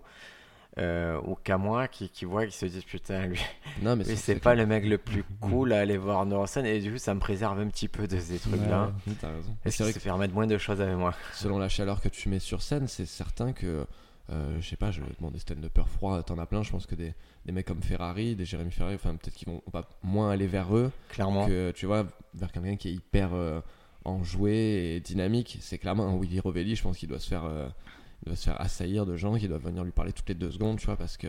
Et puis oui, comme tu Ouais, dis, moi par prennent le risque de voir leurs oreilles se, se briser par sa voix crispante. Mais c'est vrai que comme moi je casse le quatrième mur très très vite, il est jamais présent en fait dans mes sketchs. J'avoue que les gens en fait ils pensent que je suis toujours le même, mais en dehors de la scène quoi. Donc c'est le moment où on peut. Mais tant mieux hein. Puis tu laisses, tu, tu, tu laisses une fragilité. Aussi voilà, mais c'est ça. Et c'est vrai que cette fragilité, c'est- il, il interprète mal, ils comprennent pas que ça fait partie du personnage et tout, mais bon, c'est, c'est drôle et c'est vrai que les retours. euh, je Et donc tu disais, toi, tu... donc Bédou, tu donnes des cours. Mm. Toi, qu'est-ce que tu fais comme retour à tes élèves? Bah là je- bah, ça, ça s'ajuste hein, comme c'est la première fois que je le fais. Mais pour donner euh, l'exemple des conseils ou des punchlines, c'est ce que j'ai fait au début. J'ai fait une erreur, c'est que on rejouait les textes en cours. Et euh, à certains moments, je disais, ouais, cette punchline pourrait être, euh, pourrait être mise. Donc je donne des punchlines, clairement. Donc ça, erreur 1.0. Ouais, erreur. Pourquoi Parce que euh, je me suis rendu compte que c'était une erreur, pas pour, euh, bah, surtout pour eux, et surtout d'une des comédiennes qui m'a dit en gros, voilà, euh, ça fait trois scènes que je joue, elle marche très bien à chaque fois, mais elle me dit, je prends pas plaisir à jouer sur scène. Et en fait, je me suis rendu compte que c'est normal puisque rien ne vient d'elle à la base. En fait, elle part d'un sujet, d'un thème, toute la structure, je l'ai entre guillemets écrite, et j'ai rajouté des punchlines. Je me dis, bah oui, forcément, elle interprète un texte en fait plus qu'elle le joue, Ouais. puisqu'elle ne l'a pas créé elle-même. Et je me suis dit, ok, t'as fait une erreur. Donc ça, maintenant, tu le fais plus. C'est terminé, tu fais plus ce truc-là. Donc c'est un ajustement à voir avec, euh, avec eux. Mais comme ils ont commencé à faire des scènes, ils ont des techniques. Donc maintenant, ils ont le, ils ont la, ils ont la, ils, commencent à avoir la, comment dire, la logique euh, stand-up. Mais sur les, retours que je leur fais, maintenant, ça dépend parce que euh, je vais le faire un peu en trois temps aussi. Je m'inspire de, cette chose-là. D'abord, effectivement, je vois la, compréhension du, propos. Est-ce que c'est compréhensible ou pas? Est-ce que ça veut dire quelque chose ou, ou non? Et, Ouais. euh, et ensuite, on en est à euh, qu'est-ce que ça apporte aussi, euh, ce que tu amènes sur scène? Euh, Qu'est-ce que tu veux me dire en fait toi en tant que personnage? C'est toujours aussi la construction aussi du clown des élèves. C'est vachement important ça. C'est vrai Ouais. ce côté, est-ce que tu es fidèle à toi-même et est-ce que ça on en apprend sur toi? C'est ça. Et on a passé pas mal de temps moi, ces derniers temps. euh, J'ai essayé d'expliquer aux élèves que, que vous pouvez donner plein d'informations sur vous sans y aller frontalement. Hmm. Euh, ça sert à rien de dire je m'appelle euh, machin, je viens de Bretagne. je- Alors que si vos aventures se passent en Bretagne, on comprend que vous venez de Bretagne. Hmm. Si vous retournez chez vos parents en Bretagne. Et j'essaie de leur faire aller vers des choses plus subtiles comme ça. Bon, mais ça, c'est avec le temps. Mais c'est vrai que les retours, moi j'étais assez précis sur les punchs et tout, mais en fait je m'aperçois que, que ça ne sert à rien parce que tu leur donnes pas des punchs qui sont à leur mesure. Hmm. Parce que toi tu leur donnes des punchs de mecs qui a fait 6, 7 ans, 10 ans de stand-up et c'est totalement disproportionné par rapport à ce qu'ils ont fait à côté, donc il vaut mieux leur dire creuse. Faut- en fait c'est plus une question de coaching, de direction, de Ah dire ouais. creuse, va plus loin, je... fais les choses comme ça, là tu peux faire mieux, là c'est un peu faible, que, euh, que vraiment leur donner les solutions. Moi je le fais à peu près, je crois, une fois par an, ou deux fois peut-être. C'est-à-dire que quelqu'un vient me faire un sketch et que je, et je le coupe, et je le coupe, et je dis là Mm. ça peut être mieux, là ça peut être mieux, mais je le fais pas beaucoup parce que ça ne sert à rien. Tu n'apprends pas le stand-up. Tu as- À la fin, tu as un produit qui est bien, Hmm. mais tu n'apprends pas le stand-up en faisant ça. Tu as juste un texte qui est amélioré par quelqu'un d'extérieur et c'est pas bon. Mais moi, ce que j'ai trouvé intéressant dans ce que tu as fait, c'est euh, la fois où on était en cours et tu nous as dit Bon, ton prochain sketch, il parle de quoi? Ton prochain sketch, il parle de quoi? Ton prochain sketch, il parle de quoi? Et en fait, tu, t'es- tu, tu, tu nous parlais juste de ce, ce dont quoi. Est-ce que l'angle est assez fort? Est-ce que l'angle est pas trop générique? Est-ce que ça n'a pas été déjà fait tellement de fois que ça sert plus à rien de le faire? Et juste ça, ça a apporté des sketchs intéressants. Mais ça va être le travail, moi, je ça va être le travail là jusqu'à la fin d'année. Ça va être, je me considère plus, surtout l'accompagnement des élèves confirmés. Ouais. Je pense que c'est un accompagnement qui doit être sur les thématiques, un accompagnement sur l'idée générale. Mm. Sur la technique, vous pouvez étudier, vous pouvez faire chose, mais je veux juste être là maintenant, vous dire, ok, les bases c'est quoi? Parce que Mm. et dès ce moment-là, je sais si le sketch il va, il a du potentiel ou pas. Et on est arrivé sur, euh, ouais, moi je veux parler de l'enfance. Ah, c'est pas assez précis, mon ami. Ouais. C'est quoi que tu veux parler? Et les gens, en fait, ils ont une idée précise, mais ils osent pas la développer. Et pareil, il y a ceux qui Mais- se censurent dès ce stade-là, ils sont terribles. Des... Ah non, mais ça va pas être bien. Je fais, je sais pas, il y a pas de blague. Hmm. Moi, je te parle pas de blague, je te parle d'idée. Qu'est-ce que tu veux défendre? Je sais pas comment tu vas le défendre. Je veux savoir ce que tu vas défendre et pourquoi tu veux le défendre. C'est quoi qui te tient à cœur là-dedans? Et à chaque fois, ça va, quoi. C'est- on est passé d'un stade où l'année dernière, on venait de commencer le stand-up, on écrivait des blagues, Ouais, on apprenait à écrire des blagues. Maintenant, la façon dont je travaille, je, tra- je travaille enfin, j'écris des blagues toujours de, de côté, des petites blagues, mais vraiment, quand je veux écrire un sketch, je me dis, bon, de quoi ça va parler? Et dedans, je vois les blagues que j'ai et je rajoute des blagues, je rajoute des blagues. Et c'est beaucoup plus intéressant d'écrire comme ça. Et c'est une dynamique qu'il faut avoir, c'est-à-dire composer vos blagues, garder un stock de blagues, qui est des petites phrases et tout, que vous- avec lesquelles vous agrémenterez vos sketchs, mais partez plutôt de l'idée maintenant. Mm. C'est vrai que, tu vois, typiquement Bédou, aujourd'hui, ces sketchs, ils sont... euh, ils ont presque des noms simples. La vasectomie, c'est que pendant 7 minutes, il va me parler, ou plutôt 10-12 minutes, voire 15 minutes quand c'est dans un spectacle, et qui dépasse, il va parler de la vasectomie, mais ça veut pas dire qu'il ne parle que de ça, mais ça veut dire que l'idée générale, c'est que derrière ça, tu veux défendre le fait que ta copine ne voulait pas d'enfant, Mm. et ça part sur des digressions Mm. et tout, mais il y a un Mais truc qui est c'est soutenu. c'est assez fort. euh, C'est vrai que je rejoins ce que dit Sofiane. C'est en gros, tu t'arrives, même là je le vois avec les élèves, les nouveaux comédiens, ils arrivent. C'est il faut être drôle. Voilà, il faut qu'on soit marrant, il faut qu'on soit marrant, il faut qu'on soit marrant. Donc pendant deux mois, tu tournes autour de cette idée de rechercher l'efficacité pour aller être euh, dans quelque chose de, drôle. Et puis après, tu cherches plus l'efficacité, tu cherches la cohérence surtout, et tu cherches le propos. Et même moi aujourd'hui, dans ma phase de stand-upper, je suis dans un truc où je pense d'abord aux angles, aux idées, enfin aux prémices, avant même euh, que les punchlines. Des fois, j'ai la punchline, mais dans, dans ma tête, c'est c'est quoi en fait l'idée directrice de, de tout ça? Qu'est-ce qui va diriger mon, mon sketch Parce que sinon, je sais qu'avec une punchline, je peux potentiellement faire un, un set de 2-3 minutes, c'est tout. Il s'arrêtera à ça. Ouais. Alors que si je trouve une idée cohérente et qui m'amène loin, je peux aller faire 15 minutes effectivement avec, euh, avec ce sujet-là si j'ai envie. Et les élèves, enfin les, les nouveaux comédiens, c'est ce qu'ils sont en train de, de, de comprendre là. C'est euh, c'est ok, on a des sujets, on a des thèmes, on a des blagues, mais qu'est-ce qu'on veut dire avec ça? Qu'est-ce qu'on veut faire? Quel est le propos qu'on qu'on veut amener sur scène? Qu'est-ce que ça montre de toi, quoi? Voilà, qu'est-ce que ça montre de Et, moi? et su- et surtout, euh, le fait d'avoir son, son angle avant d'écrire, c'est que quand tu écris, tu tu sors pas de ton angle.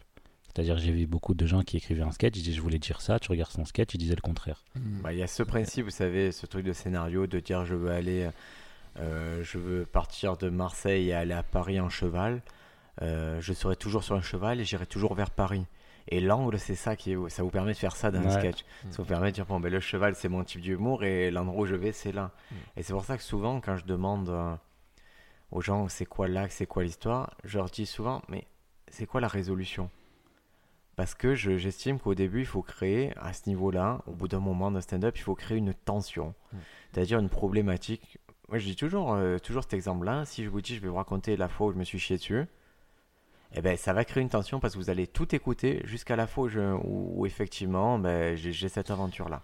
Ouais, ça c'est un principe qui fonctionnait effectivement. Ça, dans le- je reparle encore de, de l'impro, mais dans l'impro c'est clairement ça. Quand tu es en jeu, tu dois créer une situation où par exemple s'il y a trois protagonistes, il y a un une problématique qui arrive dans le jeu et une solution doit être trouvée avant la fin du jeu. Voilà. D'ailleurs l'arbitre euh, qui, qui anime les matchs d'impro, s'il n'y a pas de solution, il va te sanctionner. De toute façon, il va le dire clairement. Euh, ou alors si la solution est trop faible, enfin ce genre de choses. Et c'est la solution, tu dis solution, mais c'est en fait c'est résolution. Oui, même, résolution, oui, c'est. Mais c'est, vous voyez, c'est Ouais, le même sûr, mot, hein, c'est quand même Ouais, solution, résolution. Et, et c'est pour ça que certains dans les livres dédiés au stand-up, au lieu de dire il y a prémisse, angle et chute, donc en anglais on va Mm. dire euh, setup, angle, punchline, eux ils disent non, il y a setup, angle et résolution. Et d'ailleurs, par rapport à la résolution, je trouve intéressant, quand on parle effectivement de, sur un tight five, donc un sketch optimal, donc euh, avec euh, blague plus élément et à la fin tu fais la boucle, c'est clairement ça. C'est-à-dire que ton élément, ça va être éventuellement la problématique que tu poses et ta solution, enfin ta résolution va arriver Alors, sur. euh, On va, on va rappeler juste le tight five. Ce qu'on appelle un tight five en stand-up, c'est un passage, une routine de 5 minutes qui a été rodé, rodé, rodé. Vous savez que tight, c'est resserré. C'est, vous savez que c'est votre sketch phare que vous allez sortir dans les situations euh, les, plus, euh, les plus porteuses, par exemple festival ou alors sur un plateau important. Et donc un il a la particularité en général, c'est d'apporter comme type de sketch des boucles, des running gags, des choses qui reviennent. Et ce que tu disais, Bédou, c'est vrai qu'en général, tu apportes un élément au début qui va connaître une résolution à la fin. Par exemple, le fait que vous êtes allergique aux cacahuètes au début peut être anodin et se glisser dans une vanne et avoir une vraie résolution plus forte par la fin. Et comme il s'est passé que 5 minutes entre le début et la fin, les gens comprennent très bien où vous voulez en venir. Mais c'est bien parce que ça facilite, tu vois, sur les, les, les élèves, ils comprenaient pas trop euh, comment faire une conclusion de sketch. Ou, euh, et pour eux, maintenant, c'est beaucoup plus logique, ils pensent à ça directement. Et euh, ça leur fait une vraie fin aussi. C'est bien d'arriver dans le stand-up aussi euh, de plus en plus à avoir des comédiens, quand ils débutent, à pas choisir la facilité de je vous remercie de m'avoir écouté, euh, c'est tout pour moi. Moi, je l'interdis, ça. hein. Ouais, voilà, non, je mais- ce truc-là. C'est horrible. Et c'est tout pour moi. C'est un Mm. scandale de dire ça. hein. Et c'est, vachement cool qu'il y ait des, des, des élèves qui aient compris, enfin des, des stand-uppers, des stand-uppers qui aient compris que voilà, c'est par ta conclusion que c'est le, c'est le public qui va décider en fait, effectivement, c'est arrêté, enfin c'est fini quoi. C'est, Et, euh, et il a été récompensé, tu applaudis, les gens ils ouais. comprennent. Et, et tu vois, le, ceux qui foirent leur conclusion, c'est ceux qui comprennent même pas la fin de leur propre sketch. Mm. C'est-à-dire qu'ils arrivent au, au pic d'une histoire, qui racontent la conclusion et qui après repartent sur quelque Ouais. chose et les gens disent Mais on s'en fout, Ouais. on a entendu toute ton histoire, ferme-la maintenant. Moi, je vois ça un peu comme un film. Quand tu regardes un film, C'est la même tu structure. sais, tu, tu sais la même structure, tu sais quand est-ce que bon là il va là il s'est passé un truc, tu sais bon bah là le film va commencer et il va y avoir les péripéties, l'histoire est résolue, là tu sais que le film est fini.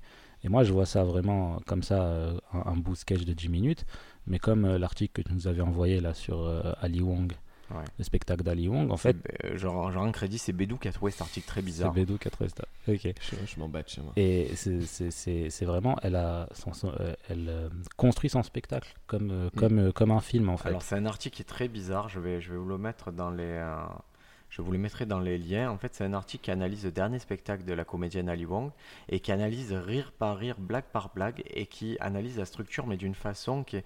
C'est presque une tueur en série qui a fait le truc. C'est Ouais. trop bien fait, c'est super profond, c'est à conseiller à 0,01% des stand-uppers parce que c'est vraiment un truc de chieur.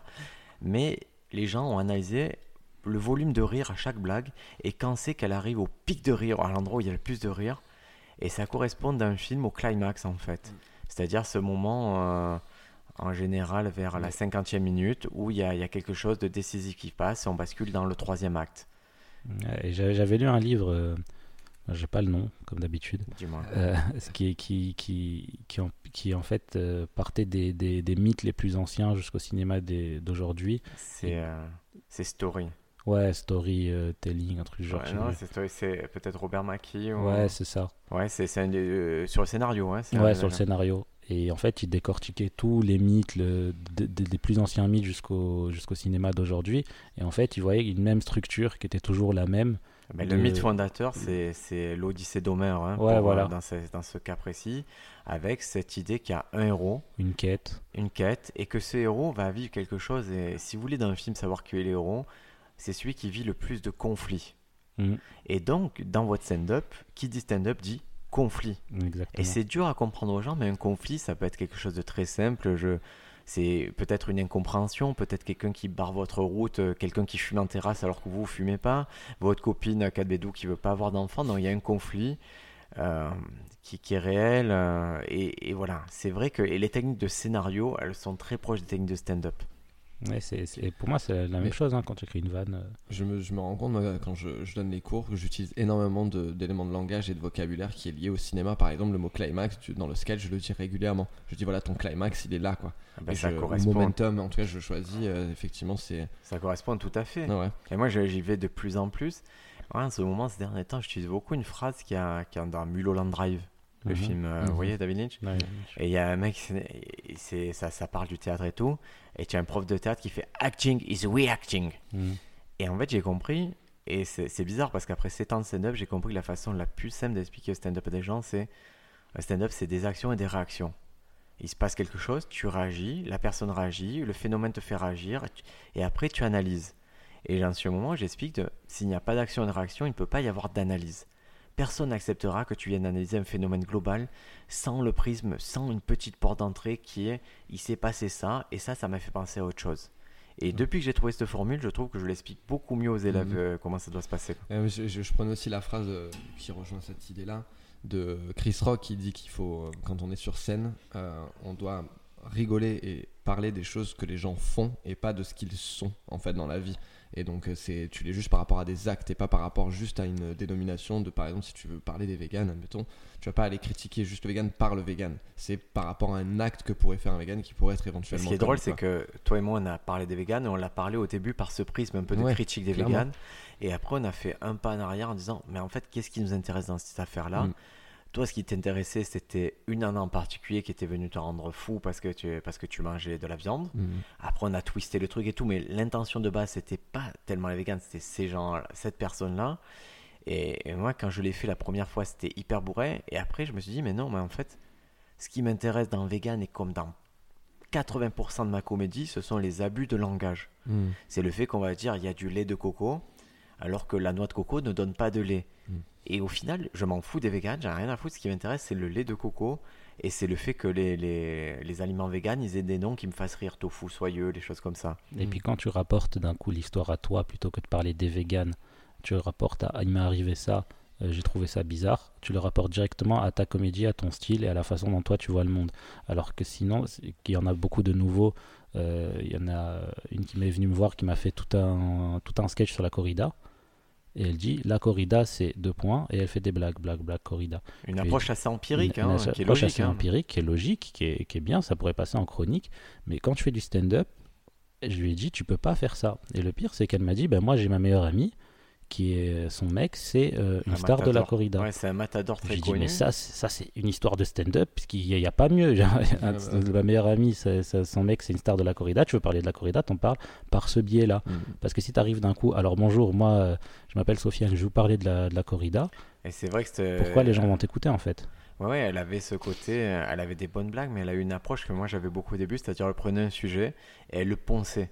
C'est-à-dire, ok, je vais parler corrida, je vais parler du, du côté absurde de ci, du côté absurde de ça. Et, et, et en plus, elle s'était mis un contexte où elle allait, elle, me- elle va chez le coiffeur. Et il y a une nana qui lui parle de corrida, on ne sait pas pourquoi. Et elle, le- Mm. d'un coup, elle commence à diarrhée sur la corrida. Et c'est vrai que quand on a eu le fin mot d'histoire de ouais, non, mais ma meilleure amie, elle est, elle est avec un torero, il y avait quelque chose de beaucoup plus intéressant. Bah, le contexte, il est là, quoi. C'est comment tu poses le contexte et effectivement, il arrive Et par sa, et le- par sa meilleure amie. Et le point de vue et l'angle devient plus intéressant parce que si je parle de la corrida pour dire la corrida c'est mal, c'est pas bien, on tue des animaux, ok, Bah, tout le monde, en plus, le monde- 89% des gens partagent à peu près Par- ton avis. Quoi. voilà, ça sert à quoi de venir dire quelque chose sur scène que les gens savent déjà? Et qu'ils acceptent déjà. Ouais, en c'est plus, ça. tu chamboules personne. La plupart ça. des gens n'aiment pas trop et C'est- ne sont c'est pas pour amateurs. ça que je dé- c'est- c'est- même quand je faisais du théâtre, je détestais les pièces qui parlaient de racisme parce que c'est- tu vas parler de racisme devant des gens qui sont antiracistes.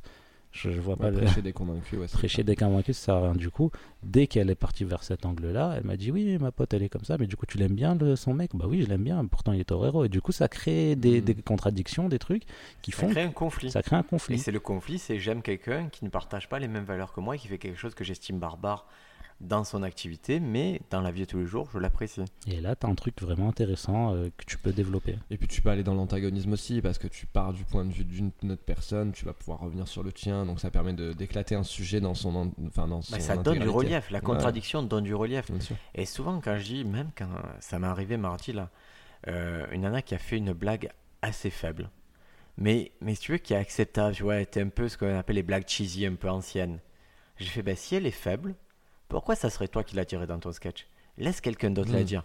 Moi, les réflexions un peu débiles, par exemple, j'ai cette blague, euh, j'ai cette blague de, de mon frère qui me dit de regarder Judo Boy, et que je vois tous les épisodes de Judo Boy, et qu'en fait, il fait jamais de judo, et je vais voir mon frère. Et qui me dit ouais, alors euh, je lui dis judo boy il fait pas de judo. Il me dit alors tu crois que bioman il mange bio? Mais il a jamais dit ça. Mm. mais elle est faible la blague mais ça me fait rire que ce soit Ouais, lui qui le dise parce que c'est témoin je ferais et alors bioman il mange bio ça ferait le mec qui a trouvé la formule du siècle alors qu'elle est nulle quoi. Je- mais dans sa bouche c'est drôle Ouais, j'avoue que certaines vannes euh, nulles comme ça, je les personnifie par une autre personne pour pas que. J'ai un truc sur les changements d'heure où je disais que c'était mon pote qui, qui disait qu'il voulait pas changer d'heure. Et donc, du coup, il- je lui disais comment tu fais? Il me fait bah en gros, je regarde l'heure qui a été changée et je, m- et je m'adapte. Je fais bah du coup, tu fais le changement d'heure. Et en fait, c'était un truc qui venait de moi, mais je voulais pas l'assumer. Ouais. Donc, du coup, je me suis dit, allez, ça sera un de mes Ah, potes c'est pas plus mal hein. Ouais, ouais, c'est. Mais ça amène du relief, effectivement. De fait que ça soit quelqu'un d'autre, c'est- c'est c'est- c'est bête, mais ça amène aussi la moquerie, quoi. Et les gens aiment aussi un peu se moquer. il Donc ça- il y a la moquerie il mais la encore une fois l'humour ne vient que de la réaction Mm. les gens lui ce qu'il dit c'est une chose mais c'est toi comment tu réagis à ça, ça, ouais. qui amène l'humour? Moi souvent là, beaucoup de mes blagues c'est ah tu Mm. vois je dis un truc et je fais quoi? Mais dans quel cas ça arrive? Mais, mais, mais où tu habites pour que ça se passe comme ça? Et si quelqu'un me fait je fais mais où tu habites? Qu'est-ce- Et je mets en évidence le côté qui m'a choqué et c'est le fait que je mette en évidence ma réaction qui fait rire le public qui fait Mm. ah oui, il souligne un truc qui est, qui est vrai. Et surtout, c'est ce qui, ce qui marche vraiment pas, c'est l'humour où tu te fous un peu de la gueule des gens. C'est-à-dire, si tu viens sur scène, tu dis, mais les gens au Black Friday, ils se battent pour des PS4, ils sont trop cons. Tu vas, tu vas perdre tout le monde parce que ton point de vue, déjà, tu, tu méprises des gens. Tu arrives sur scène pour mépriser des gens. Alors que si tu prends un autre angle où tu dis, moi, je suis allé au Black Friday, j'ai vu les gens, ils se battaient pour une PS4. J'ai dit, bah, ouais, c'est- c'est c'est cool de se battre pour une PS4. Enfin, de trouver un angle Mm. qui est. Et là, tu as aussi le côté que moi j'aime beaucoup, c'est de te dire au lieu de prendre le côté ricaneur, Ouais. tu t'es dit bon, il y a le verre à moitié, euh, le mo- à moitié vide, c'est ils se battent pour ça, mais le verre à moitié plein, c'est cool. Euh, je peux me battre avec eux, tu vois, je suis plus fort. Mm. Ouais. Et un angle, tu vois, fort pour le Black Friday et Tipeee ma PS4, je me suis aperçu qu'ils vendaient une PlayStation avec euh, dessus, la, la photo c'est Fortnite. C'est-à-dire ils vendent la PlayStation avec le jeu Fortnite. Mais c'est un jeu gratuit. Et tu vois, c'est, moi je voudrais faire quelque chose de super précis comme ça. Mm. Et, et voilà, de toute façon, c'est. Mais ouais, tu peux dire aussi, ouais, c'est au Black Friday, je me suis battu pour une PS4, c'est comme ça que je trouvais mon coloc. Tu peux toujours Ouais. trouver du positif dans, dans l'absurdité. Passer que- le premier cap de ricanage, Ouais, le premier voilà. cap de c'est évident, et, et tout le monde partage votre avis. Hein. Franchement, Black Friday, il n'y a personne qui vous dit c'est normal de se battre. Ouais. aller dans quelque chose qui est moins évident, quelque chose que. en- Et c'est ce que je disais, les, les élèves étaient très étonnés. On a parlé de plagiat mardi avec ma classe, là ils étaient 12. Et en fait, ils sont très peu renseignés sur le plagiat. Ils n'ont pas du tout suivi euh, copie comique, toutes les choses comme ça. Ils étaient très étonnés. Je leur disais Gad Elmaleh. Bon, bah. et, et, et quand je leur disais, est-ce que. Ils me disaient, est-ce que toi, on t'a volé des trucs? Je fais, oui, on m'a volé des trucs. Il y a encore des gens qui me volent des trucs, des gens qui, qui jouent dans la même ville que moi, qui m'ont volé des, des, des sets entiers, des choses entières. Mais j'ai fait ça me dérange pas parce que ça voulait dire que c'était tellement générique et tellement faible que quelqu'un a pu les récupérer. Et qu'aujourd'hui, mes nouvelles blagues, je j'essaie de faire en sorte que ce soit tellement particulier, que ça me corresponde tellement, qu'on puisse plus vraiment me les prendre. Parce que c'est trop, ça, ça correspond qu'à ma voix. Ouais, puis c'est pas un élément détachable, tu, c'est, c'est tout un, c'est une entièreté quoi. C'est-à-dire Ouais. que maintenant quand tu écris c'est des phases entières et donc euh, il y a une structure qui est telle que personne pourrait aller te piquer quelque chose clairement, tu vois. C'est, c'est ça qui est aussi, euh, qui est aussi intéressant là-dessus. Et je reviens juste pour la réaction. euh, le- quand tu dis la réaction, c'est aussi, on le voit quand on fait des impros publics. Pourquoi ça marche bien à chaque fois les impros? C'est parce que clairement il y a une action où il y a un dire du, du public et derrière il y a réaction de notre part et c'est ça qui fait. Je pense au fada où quand le mec me fait le pouce et que je reviens. On contextualise vraiment Voilà. le truc parce que Je fais une vrai. interaction avec euh, le, le public et je dis est-ce qu'il y a des gens qui me connaissent? Et il y a un mec qui fait euh, un geste avec le pouce et qui dit oui moi je te en l'air, connais, ouais. pouce en l'air. Et euh, donc je, je vais vers lui et je me dis tiens quelle curieuse façon de, de- de réagir quand je te pose une question si t'as aimé ou t'as pas aimé tu, tu fais juste pouce en l'air. Et euh, je partais du principe qu'il avait qu'il allait révolutionner TripAdvisor au lieu que ça serait des étoiles ça serait sa tête à chaque fois on dirait oui t'as aimé il mettrait un pouce en l'air deux pouces en l'air. Et tu es parti sur une improvisation que moi j'appelle construite, avec un concept euh, fort. C'est ce mec-là, qu'est-ce qu'il fait, euh, voilà, qu'est-ce qu'il va faire, comment il va décliner ce délire Mm. avec les pouces, et tu l'as fait sur scène. Et je pense que là, tu es, tu es récompensé par la pertinence, par le fait que tu aies vite posé un concept qui est drôle et, et qui rebondit sur quelque chose qu'on vient de te donner. Et, et l'impro, moi je, je considère, ouais, je vous ai dit en début, j'aime pas l'impro en tant qu'impro, les clubs d'impro, les matchs d'impro, ça me saoule. Et je n'aime pas non plus l'impro qui est à base de d'où tu viens, qu'est-ce que tu fais, et que de reformulation de oh, tu habites 3, oh là là, mais tu fais pas trop. Je trouve ça minable. Par contre, j'adore l'impro qui va vite dans les concepts. J'aime quand ça pose un concept, que ça l'exploite et que ça essaye des choses. Et là, ouais, là, ça me, là, ça me plaît vraiment. Mais c'est intéressant, mais c'est comme ça que tu vois aussi comment tu, tu, tu travailles aussi en tant que stand-upper. Je repense aussi au Diogène, une des filles qui, qui, qui baillait dans le public. Et je lui demande pourquoi elle baille et qu'elle dit que c'est quelque chose qu'elle fait euh, régulièrement et que même quand elle est bien, elle, elle va bailler. Et je me suis dit, ok, donc elle, si elle arrive au climax du spectacle, elle va s'endormir peut-être, tu vois. Donc effectivement. encore une fois, tu prends un concept tu l'exploites Mmh, jusqu'au ouais, bout. C'est-à-dire, tu dis, ok, tu m'as donné une information, je vais tout prendre sous ce prisme-là et le prendre au premier degré et le comprendre. c'est- les techniques que tu nous as données au fur et à mesure, et moi qui me font vraiment travailler comme ça. Maintenant, quand j'ai une idée qui vient dans ma tête, c'est fou, quoi. Ça va fuser vraiment à l'extrémisme total. C'est où- je- où- enfin, jusqu'où je peux aller avec cette idée, et effectivement, de pas m'arrêter dans le dans le basique et dans le banal de dire par exemple le Black Friday voilà effectivement les gens Dans ils dessus. hein. J'ai une question, c'est euh, comment est-ce que vous faites vous pour, euh, pour travailler vos, vos impros? C'est-à-dire que, parce que tu arrives sur une scène, tu as ton set, Mm. tu y as pour le tester, ou tu sais qu'il marche, tu dois marcher. Quand est-ce que vous vous donnez la permission de dire, bon là je vais faire une impro à, à partir de quel moment vous vous êtes donné cette permission-là? Parce qu'au début, vous étiez, vous n'avez sûrement pas le niveau que vous avez maintenant en impro. Quand est-ce que. Parce que moi, je sais que je déteste faire des impros. Et ouais, j'aime pas ça. Je, je, je me sens pas à l'aise dans ça encore. Peut-être qu'à un moment, j'aimerais. Je, me, je sais pas quand est-ce que je vais me dire, euh, ok, là, je, je sais que mon set est tellement fort que je peux me permettre de faire des impros et retourner dans mon set. Parce que tu risques vraiment de les perdre. Si tu fais une impro qui est ratée, tu risques de. de, de- les gens risquent de se dire, comment ce mec-là est pas drôle et tu, tout ton set est. Ouais, j'ai- moi, vraiment, ce qui a déclenché quelque chose chez moi, moi j'avais des sketchs très fermés et très euh, carrés. Ouais. Et ce qui a changé, c'est que je- au début, quand on a ouvert le premier Comedy Club à Marseille, on était deux à présenter et, et je me perdais un peu dans ce système de présenter. À un moment, j'ai dit, tu sais quoi, je, sens que je serais mieux seul sur scène, ça te dérange pas. J'ai fait, si tu veux, on présente une fois chacun, mais moi, quand je vais présenter, je suis mieux, je sens que j'ai plus de répondants que toi et, et je sais mener ma barque tout seul. Et en fait, j'ai présenté pendant un moment et c'était très dur parce que à la base, moi, j'ai pas un style ouvert vraiment, j'avais un style un peu plus trash et, du coup, tu donnes une couleur à ton comedy club qui est pas forcément celle qu'il faudrait. Et avec le temps, je me suis vraiment, vraiment détendu à ce niveau-là. Et avec cette contrainte aussi au début de tester toujours des nouvelles choses, toujours des nouvelles choses, toujours des nouvelles choses. Et comme j'arrivais avec des trucs qui étaient moins construits, du coup, il y avait plus de place pour, euh, pour l'écoute. Et donc, c'est ça qui a fait, qui a créé ma part d'impro. Inconsciemment, c'est là que je pense que j'ai appris l'impro. Et par la suite, ce qui a fait que j'ai introduit de l'intro dans les sketchs a été plusieurs petits trucs. Je me suis aperçu que des gens, moi, on m'a souvent consulté pour des spectacles. Mhm. Il y a des gens qui me disent est-ce que tu peux relire mon spectacle? Est-ce que et par exemple Anthony Joubert, qui est un mec qui tourne beaucoup, j'ai halluciné de voir qu'il avait 3-4 blagues au début et que d'un coup il y avait marqué sur ton texte, c'était marqué impro public. Je me suis dit, c'est-à-dire que le gars il a aménagé dans son truc ça avant de commencer le spectacle. Et je trouvais ça, au début je me suis trouvé ça révoltant, je me suis dit putain mais il a pas de matériel en fait alors. Et après j'ai compris pourquoi il faisait ça, c'est-à-dire il, savait que c'était sa force, qu'il fallait briser la glace très très très très vite. Donc, par la suite, quand j'ai fait les festivals, j'ai perdu l'impro parce qu'en festival, j'avais pas le temps d'impro. En tout cas, je le prenais pas. Et c'est là, en revenant au comedy club et en me disant, en faisant la corrélation entre deux trucs, c'est à chaque fois que ça n'a pas marché, c'est que je suis allé avec un bon sketch et que, mais que j'ai déroulé. Et à chaque fois que ça a marché, c'est quand je me suis laissé aller, que j'ai accepté de parler au public. Et donc, à partir du moment où j'ai compris qu'il fallait parler au public et que c'était une de mes forces, j'ai accepté de mettre de l'impro et de l'aménager dans mon sketch. Et comment je l'aménage? Par des phases ouvertes. C'est-à-dire des phases où je sais qu'il va y avoir une discussion avec le public, mais qui n'est pas une discussion qui va aboutir sur oui ou non. C'est pas une discussion stérile. Et, une discussion où j'accepte de ne pas avoir les réponses à tout. Moi, vraiment, ma force personnelle dans l'impro, c'est que j'accepte la conversation à nulle part. J'ai pas la crainte qu'elle aboutisse. Quelqu'un me dit, je vois en particulier, j'aménage toujours une conversation autour du fait que j'ai que j'ai un thermomix. Je demande toujours aux gens est-ce qu'ils ont un thermomix, pas un thermomix? Et j'accepte toutes les réponses, il n'y a pas de souci. J'ai des endroits clés dans cette, euh, dans cette impro, mais je, je m'en fous. Je veux dire, euh, c'est pas grave, je, ça repose pas sur eux. J'ai des très bonnes blagues qui vont arriver après, mais je sais que j'ai, je m'aménage quelques moments d'impro, et en général, je les mets en début de set. Ouais, parce que nous, on, parce que, enfin, on se dit souvent, euh, ouais, euh, il y a une impro qui commence, il y a quelqu'un que je commence à parler avec quelqu'un du public, il faut que ma prochaine phrase, elle tue. Du coup, on tombe vite dans le clash, dans le.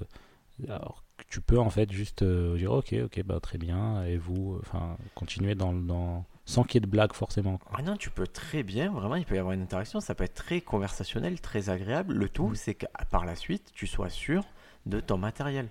Moi, je sais, j'ai cette conviction quand je monte sur scène que je suis drôle et que mon matériel est drôle. Donc, je peux digresser une heure. Je vais revenir à mon matériel, il va être drôle. Par exemple, euh, vendredi dernier, sur une grosse salle où vous étiez aussi, euh, je sais pas, il y a un moment, j'étais inspiré par un truc qui m'était arrivé. Je suis parti sur une impro qui a bidé, mais de mortel parce que le sujet était trop grave. Ouais. Mais il n'y a pas, au moment où je me suis décomposé, j'étais sur mon pied, je me suis accroché à mon pied micro, je fais ok, vous l'acceptez pas. Bon, je vais vous raconter une autre histoire. Et les gens, ils en avaient rien à carré que j'ai loupé ça. Parce qu'au Mm. contraire, ça fait plus réel. Ouais. J'ai essayé, j'ai partagé un truc avec vous, je n'ai pas su le dire. Ça ne vous a pas fait rire. La promesse de vous faire rire, elle va arriver, vous inquiétez pas.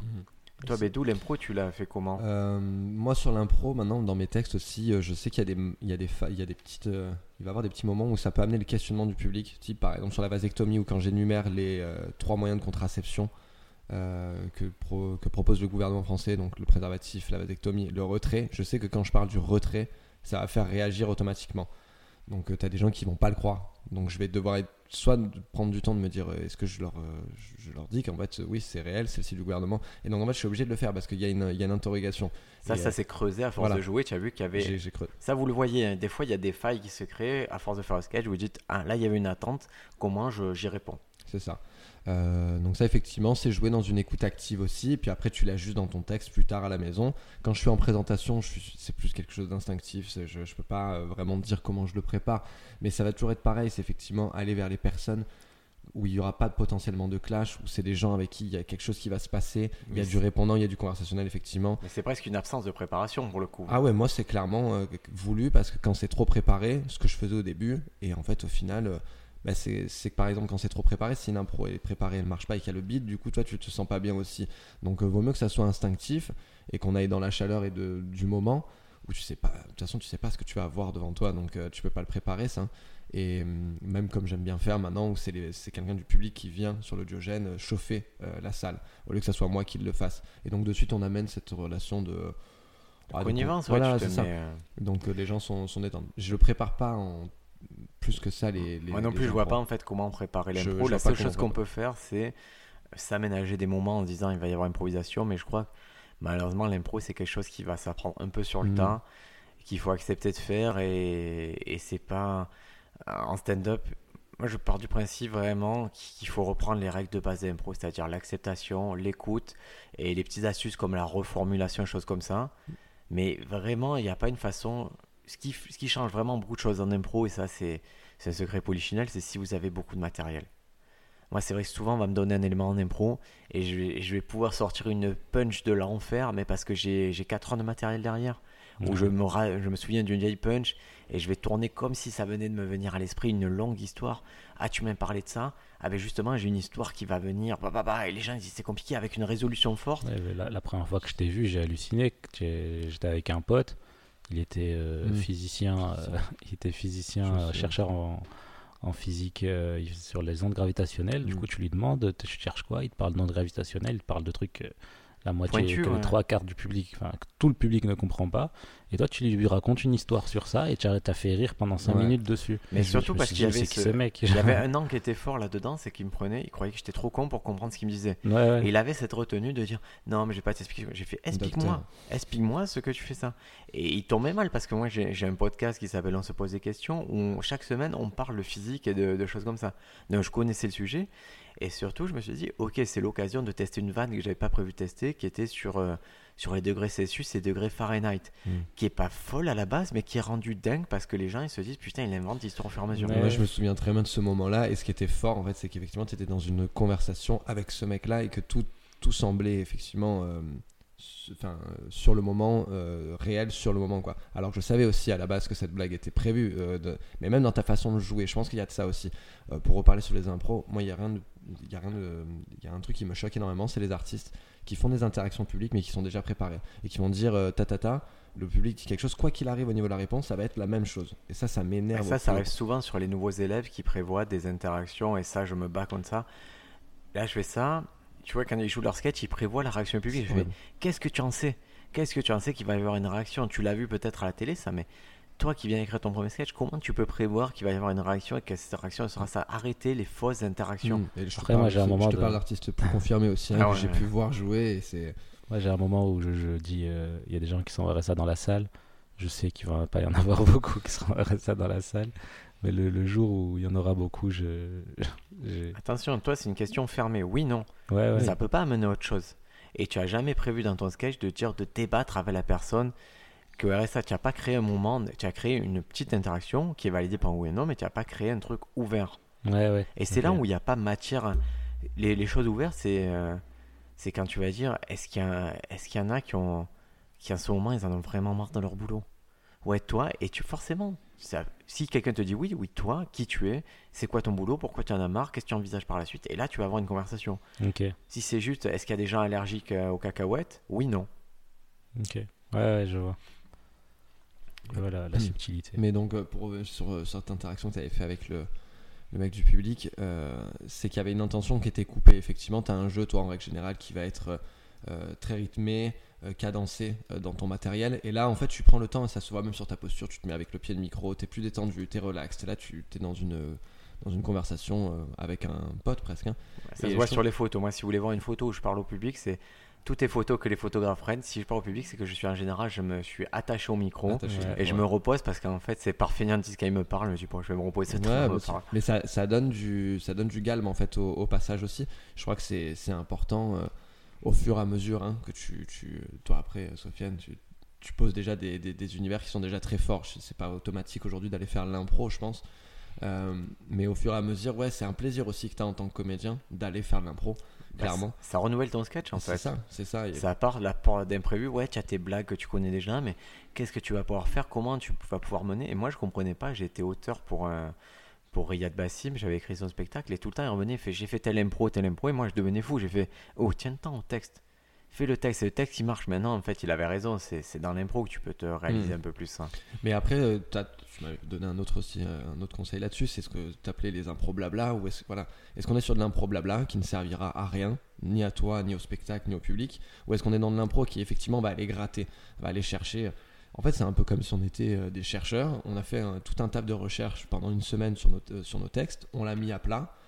Et après, on va faire on va devant un panel qui va nous donner confirmation ou non, donc par les rires. Mais après, c'est aussi des fois sur des, des réflexions, des angles qui peuvent être trouvés aussi par le public. Euh, moi, il y a plein de- d'angles que j'ai trouvés grâce à des interactions publiques, quoi, où je me suis dit, bah ouais, c'est vrai que j'avais pas pensé à ça. Il y en a encore, par exemple, le sketch de la vasectomie amène beaucoup de retours après derrière. Les gens viennent me voir. Et en fait, il y a plein d'angles à chaque fois qui sont rajoutés par les gens. Des derrière réglages, des choses réglages. Je te dis, mais t'as pensé à parler de. Enfin, à prendre le point de vue de ce côté-là, d'un autre point de vue. Enfin, tu vois, c'est. Et c'est une vraie méthode pour développer un sketch, c'est de le faire. euh, moi, ça m'arrive de plus en plus. Ça fait, moi, ça fait quelques années que je fais ça. C'est j'arrive avec une idée et sur scène, je la développe et je, et je vois, je vais un peu à la pêche aux réactions. Je me dis, ah ouais, ils ont compris quand j'ai fait comme ça et ça, ça serait drôle. Et, et souvent, je j'agrémente. euh, Mais t'arrives juste avec l'idée ouais, j'arrive à me dire. Ah, mais, mais mes idées, comme on dit tout à l'heure, elles ont un angle. Hmm. Ouais. Mes idées sont anglais, comme là, je vous dis, il y a cette histoire de que j'ai l'impression que tous les plats véganes, ils ont un nom d'Indien gay. Ça, c'est ma base et qui est, qui est forte. Et je me dis, bon, je vais essayer. Au début, je pose l'idée, ouais, je, je me suis rendu compte que ça. Là, les gens réagissent, je me dis, ok, va plus loin. Maintenant, c'est un village d'Indiens gays. Ok, je vais plus loin, je vais plus loin, je vais plus loin. Au bout de quelques fois, ça devient un, sketch. hein. Mais ce qui est bien quand tu as, comme toi, Briac, tu stand-up depuis 6 ans, 7 ans, que tu as beaucoup de matériel, ce que je remarque tout le temps sur scène, c'est que tu me dis, bah, je vais jouer ça. Tu vas sur scène et en fait, tu fais en fonction de, de ce que tu as, le public que tu as, les réactions que tu as, et ça, ça te permet, en fait, ça te donne plein de portes de sortie, de béquilles, de. Il y a des voix, il y a clairement des voix B que j'emprunte. euh, Ouais. Si les gens sont âgés, si les gens réagissent mieux à ça, ou si des fois ils me servent une blague sur un plateau. Là, c'est arrivé, par exemple, j'avais, on a fait un truc vendredi dernier, donc euh, au Fada Comedy Club. On a fait ce système que le public donne un mot que le- le- le- les comédiens doivent inclure dans leur sketch. Moi, il est arrivé que le mot, là, c'était plaque minier. Et, juste, j'ai un sketch qui joue un moment sur le fait de dire euh, plaqué contre plaqué. Et, j'ai dit, bon, ben ça va, c'est banco, je vais faire plaqué contre plaqué contre plaque minier. Mais j'avais pas prévu de jouer ce petit sketch. Mais c'est un cadeau de Dieu quand ça arrive et je sais que je vais être récompensé 100 fois plus, même si le sketch a fait un moment que je ne l'ai pas répété. Euh, je, je sais que je vais être euh, vachement récompensé. Mais effectivement, avoir des portes de sortie, toi tu devrais en avoir. Il faut commencer à se dire, bon ok, si ça prend pas dans ce sens-là, dans le côté histoire, je vais aller avec des choses plus simples. Et c'est là qu'intervient, à mon sens, la notion de bankers. Le banker, c'est, ce sont des blagues que vous savez qui marchent tout le temps, tout le temps, tout le temps. Ce sont vos blagues fortes. Vous n'êtes pas obligé de les faire à chaque set, mais vous savez que si ça déraille ou si ça n'est pas assez fort, allez, envoyez vos bankers. Envoyez ces trucs qui. Bon, banker, ça vient d'une banque, hein, de, de l'argent. envoyez ce qui va vous rapporter d'argent. Et, et il te faut. Tu vas créer tes portes de sortie, tu vas créer tes histoires. on- qui, par exemple, si tu te lances sur une longue histoire et tu vois que les gens accrochent pas, tu peux très bien arrêter, partir sur euh, des choses plus courtes où ils vont plus Mhm. réagir, le remettre dans le système. et- C'est, on est encore sur le principe d'écoute active, hein, c'est ça qui est clair. Après, c'est vrai que quand tu débutes et que t'as pas énormément de matériel, tu peux pas te permettre non plus de faire ça. Mais c'est important. Tu vois, moi, ce que j'apprécie aussi dans ce que fait Briac, c'est ça, effectivement, de pouvoir s'ajuster selon la salle et le moment. Et c'est ce qui peut donner un effet de troupe et de comédie club qui marche très bien dans un lieu. Parce que sinon, le risque pour le public et pour euh, le directeur du théâtre, c'est d'avoir des artistes qui vont jouer les mêmes choses tout le temps, sur lesquels il n'y a aucune chaleur, il y a toujours, a aucun ajustement. Et c'est ça qui est important. Et même entre nous, c'est-à-dire que ça peut amener à des roasts, enfin on peut se roaster, c'est-à-dire se, défier sur certains sujets. Et, euh, et on peut aussi, euh, suivant ce que fait l'un ou l'autre, on change aussi. Et c'est ça qui est, Eh, typiquement, là, quand il n'y a pas d'écoute active, il y a un mec qui va passer, il va pas. Il va parler de spermatozoïdes et de vasectomie. Le mec d'après, il n'a pas écouté, il va parler de la Mm. même chose. Quand il y a une écoute active, vous allez peut-être dire Ah putain, il a fait ça, je vais peut-être pas le traiter. Ou alors vous allez arriver et vous dire ben, Moi, je suis pas d'accord avec lui. Mm. Et il vous a parlé de ça, moi, je vais vous en parler d'une façon autre. oui, c'est important. Et, j'en profite, les amis, parce que vous avez été super gentils avec moi à dire Briac, les méthodes et tout. Et, c'est vrai que le fait d'avoir un podcast, le fait d'avoir un site fait que vous me voyez sur scène, ça donne une certaine position. Et moi, j'ai beaucoup de retours. Vous êtes très gentils de nous faire des retours sur le podcast, euh, des retours par mail sur le site euh, Stand Up France. Euh, je, vais juste préciser quelque chose parce que j'ai eu beaucoup de retours dans ce sens. Moi, les cours à Marseille, ils sont complets. Euh, voilà, les cours débutants et cours confirmés sont complets. On garde un, nombre limité de places pour garder une certaine qualité. Euh, donc, je vais forcément vous rediriger vers les gens qui font la même chose que moi euh, et qui le font tout aussi bien. Donc, ça va être Bédou qui a, ses cours à l'art du théâtre, qui a des cours le jeudi et le samedi. La deuxième chose que je vais pas faire cette année, que je ferai pas à un moment, ce sont les stages. Parce que ma méthode n'est pas faite pour être. je vais pas vous faire faire 8 heures de stand-up par jour, j'y crois pas trop. Parce que euh, c'est une relation de confiance, il faut qu'elle vienne, qu'elle vienne, qu'elle vienne. Si... Et, et je me vois pas pendant 8 heures qu'on arrive à acquérir la confiance sur une semaine, ça me plairait pas. Et ça veut pas dire que si demain vous m'appelez, vous êtes une production, vous avez un spectacle à améliorer, j'interviendrai pas en tant que prof de stand-up, j'interviendrai en tant qu'auteur. Et on fera les choses bien, j'a- j'apprendrai à votre comédien, on ira dans, sur les idées, on, je ferai tout pour qu'on aboutisse à ce que le comédien veut. Mais c'est pas sous forme de stage. Et pareil, sous forme de masterclass, j'ai pas encore trouvé euh, de quoi faire une bonne masterclass, tout simplement parce que moi j'ai assisté à un masterclass de Christine Bérou, Mhm. qui a écrit euh, ben, le seul livre quasiment sur la comédie en France qui, euh, qui écrit un, un one-man show, Mhm. qui est très sympathique.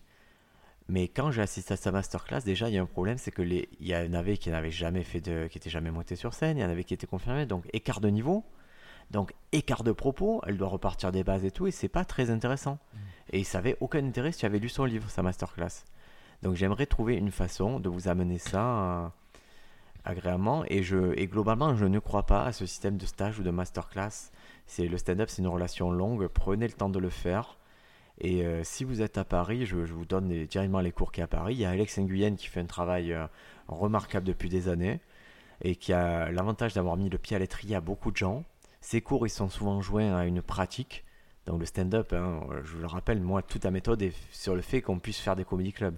Si j'avais pas possibilité de faire jouer les gens, je ne donnerais pas de cours de stand-up, ça serait ridicule. Puis avec Alex, ça joue beaucoup. hein. Ça, ça joue 4 à 5 fois par semaine, euh, par week-end à la petite loge et au sonar. Donc euh, c'est vachement bien quand tu débutes. Quoi. Il y a le deuxième truc, là, je, crois, euh, je pense qu'il y a un fonctionnement un peu différent, mais quand même, c'est le Love Steady Crew, qui est, Clairement. qui, est à Paris aussi. Donc euh, voilà, il n'y a, il y a, il y a- il y a pas que Marseille. Moi, j'ai j'ai eu là trois fois de suite, j'ai eu quelqu'un qui me dit j'aimerais euh, j'aimerais venir à Marseille, faire un stage ou après à Marseille, est-ce qu'on peut jouer assez souvent et tout? Je dis laissez-nous tranquille.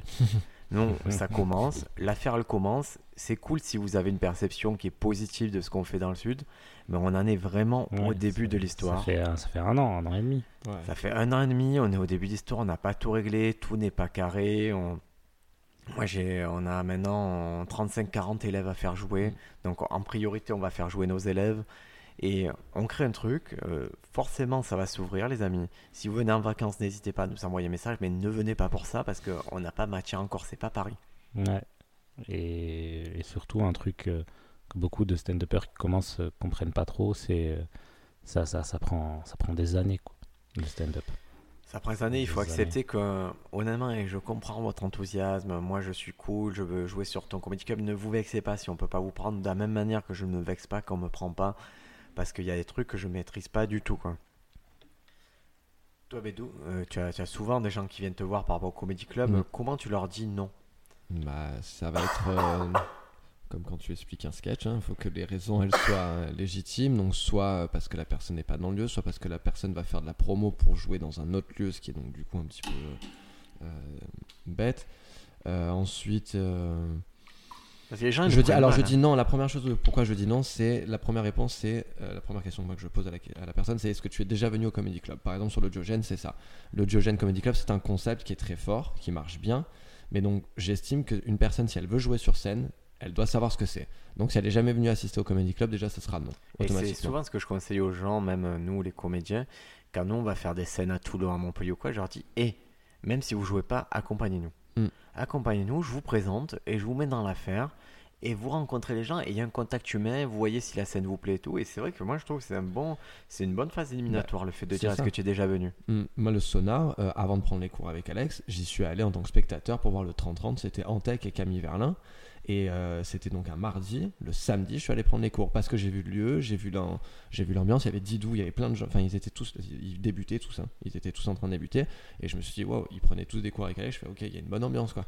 Donc, euh, Et nous, nous en, tant envie d'aller que, faire ça. en tant que prof, notre meilleure publicité, c'est les comédie clubs. hein, Moi, Mm. moi j'ai pas envie de parler. En début d'année, on m'oblige à faire, euh, et en fin d'année, des. Comment ils appellent ça? Des, Des journées des journées portes portes ouvertes. ouvertes. Ah, Et c'est un cauchemar parce que moi, la journée porte ouverte, c'est le comédie club.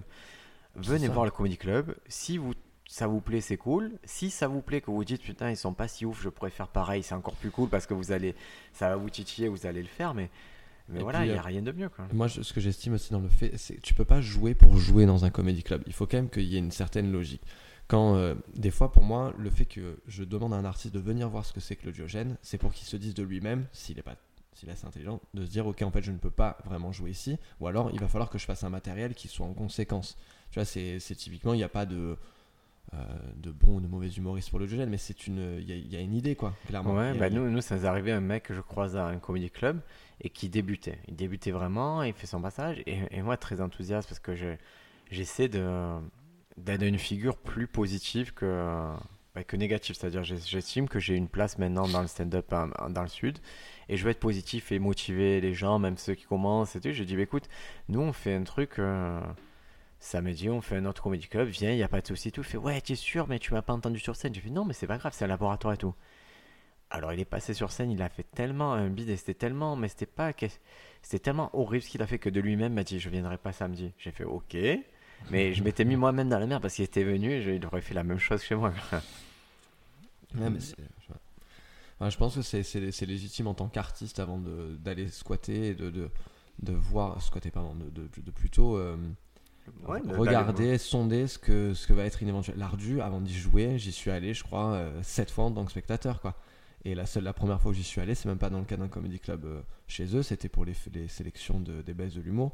Donc, euh, mais ça a été ma première entrée sur scène à ce théâtre qui était créé depuis plus d'un an et que j'étais déjà comédien.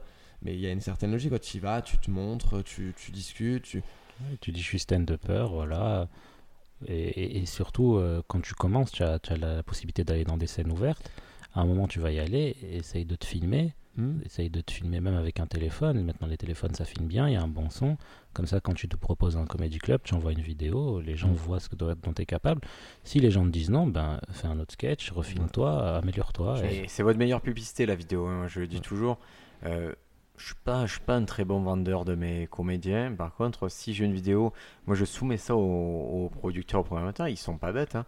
S'ils voient que ça cartonne, qu'ils aiment le mec, ils me, ils me disent lui, lui, lui, et ils choisissent. Et, c'est ça que j'ai, moi j'ai du mal à, le dire concrètement parce que je sais que ça peut faire de la peine à certains euh, débutants en comédie quand ils sont pas choisis pour des plateaux un peu plus gros euh, c'est pas une question d'affinité avec moi parce que euh, moi je m'en fous en fait. Parce que moi, ce qui m'intéresse à ce moment-là, c'est je garde une forme d'égoïsme dans le sens où ma carrière de stand-upper en tant que stand-upper, elle est très importante pour moi et c'est ça qui passe avant tout.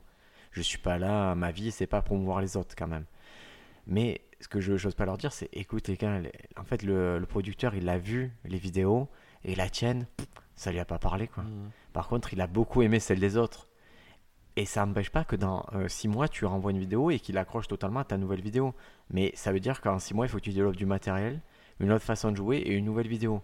Mais moi, il n'y a rien de plus parlant que en temps pour, pour faire choisir des gens. J'envoie des vidéos. Ah oui. Et on a croisé, nous récemment avec Bédo, on a croisé euh, David Beau qui tient le, le Montpellier Comedy Club. Euh, tout, on, pourtant on partage le même endroit, on partageait la même scène, on partageait, on jouait juste après lui et tout. Euh, le mec, il est pas allé par quatre chemins, il a fait voilà, je vous donne ma carte, envoyez-moi une vidéo. Mm. Et, et c'est et ça peut vexer quand tu dis putain, mais moi je fais 200 émissions de télé, j'ai trois spectacles et tout. Ouais. Mais non, mais c'est logique. Ferme-la, ferme-la, f- envoie ta vidéo. Et si. Et il n'y a pas de raison que tu sois pas drôle en vidéo, quoi. Ouais, c'est le plus simple. hein, le- Mais déjà, ça élimine plein de gens, c'est- ça élimine les gens qui n'ont pas de vidéo, qui n'ont pas Mhm. fait l'effort de faire. Donc, euh, donc si, la première chose c'est, est-ce que tu es déjà venu dans mon Comedy Club? Deux, est-ce que tu as une vidéo? Trois, est-ce que tu es prêt à attendre longtemps Mhm. Parce que euh, faut pas croire, hein, on ne programme pas d'un mois à l'autre. hein. Mhm. Euh, moi, j'ai jusqu'à juin, je sais à peu près ce qui va se passer euh, dans les grandes lignes. quoi. Les amis, on a fait euh, une bonne heure et demie. On a abordé plein de sujets qui, qui me tenaient euh, à cœur. Je pensais qu'on ferait deux épisodes aujourd'hui parce que je pensais que Tiffany a dit que ça ferait euh, un truc et, euh, et que par la suite on aurait euh, autre chose. Mais non, vous avez. On comme d'habitude, on a navigué Mhm. dans les eaux du stand-up.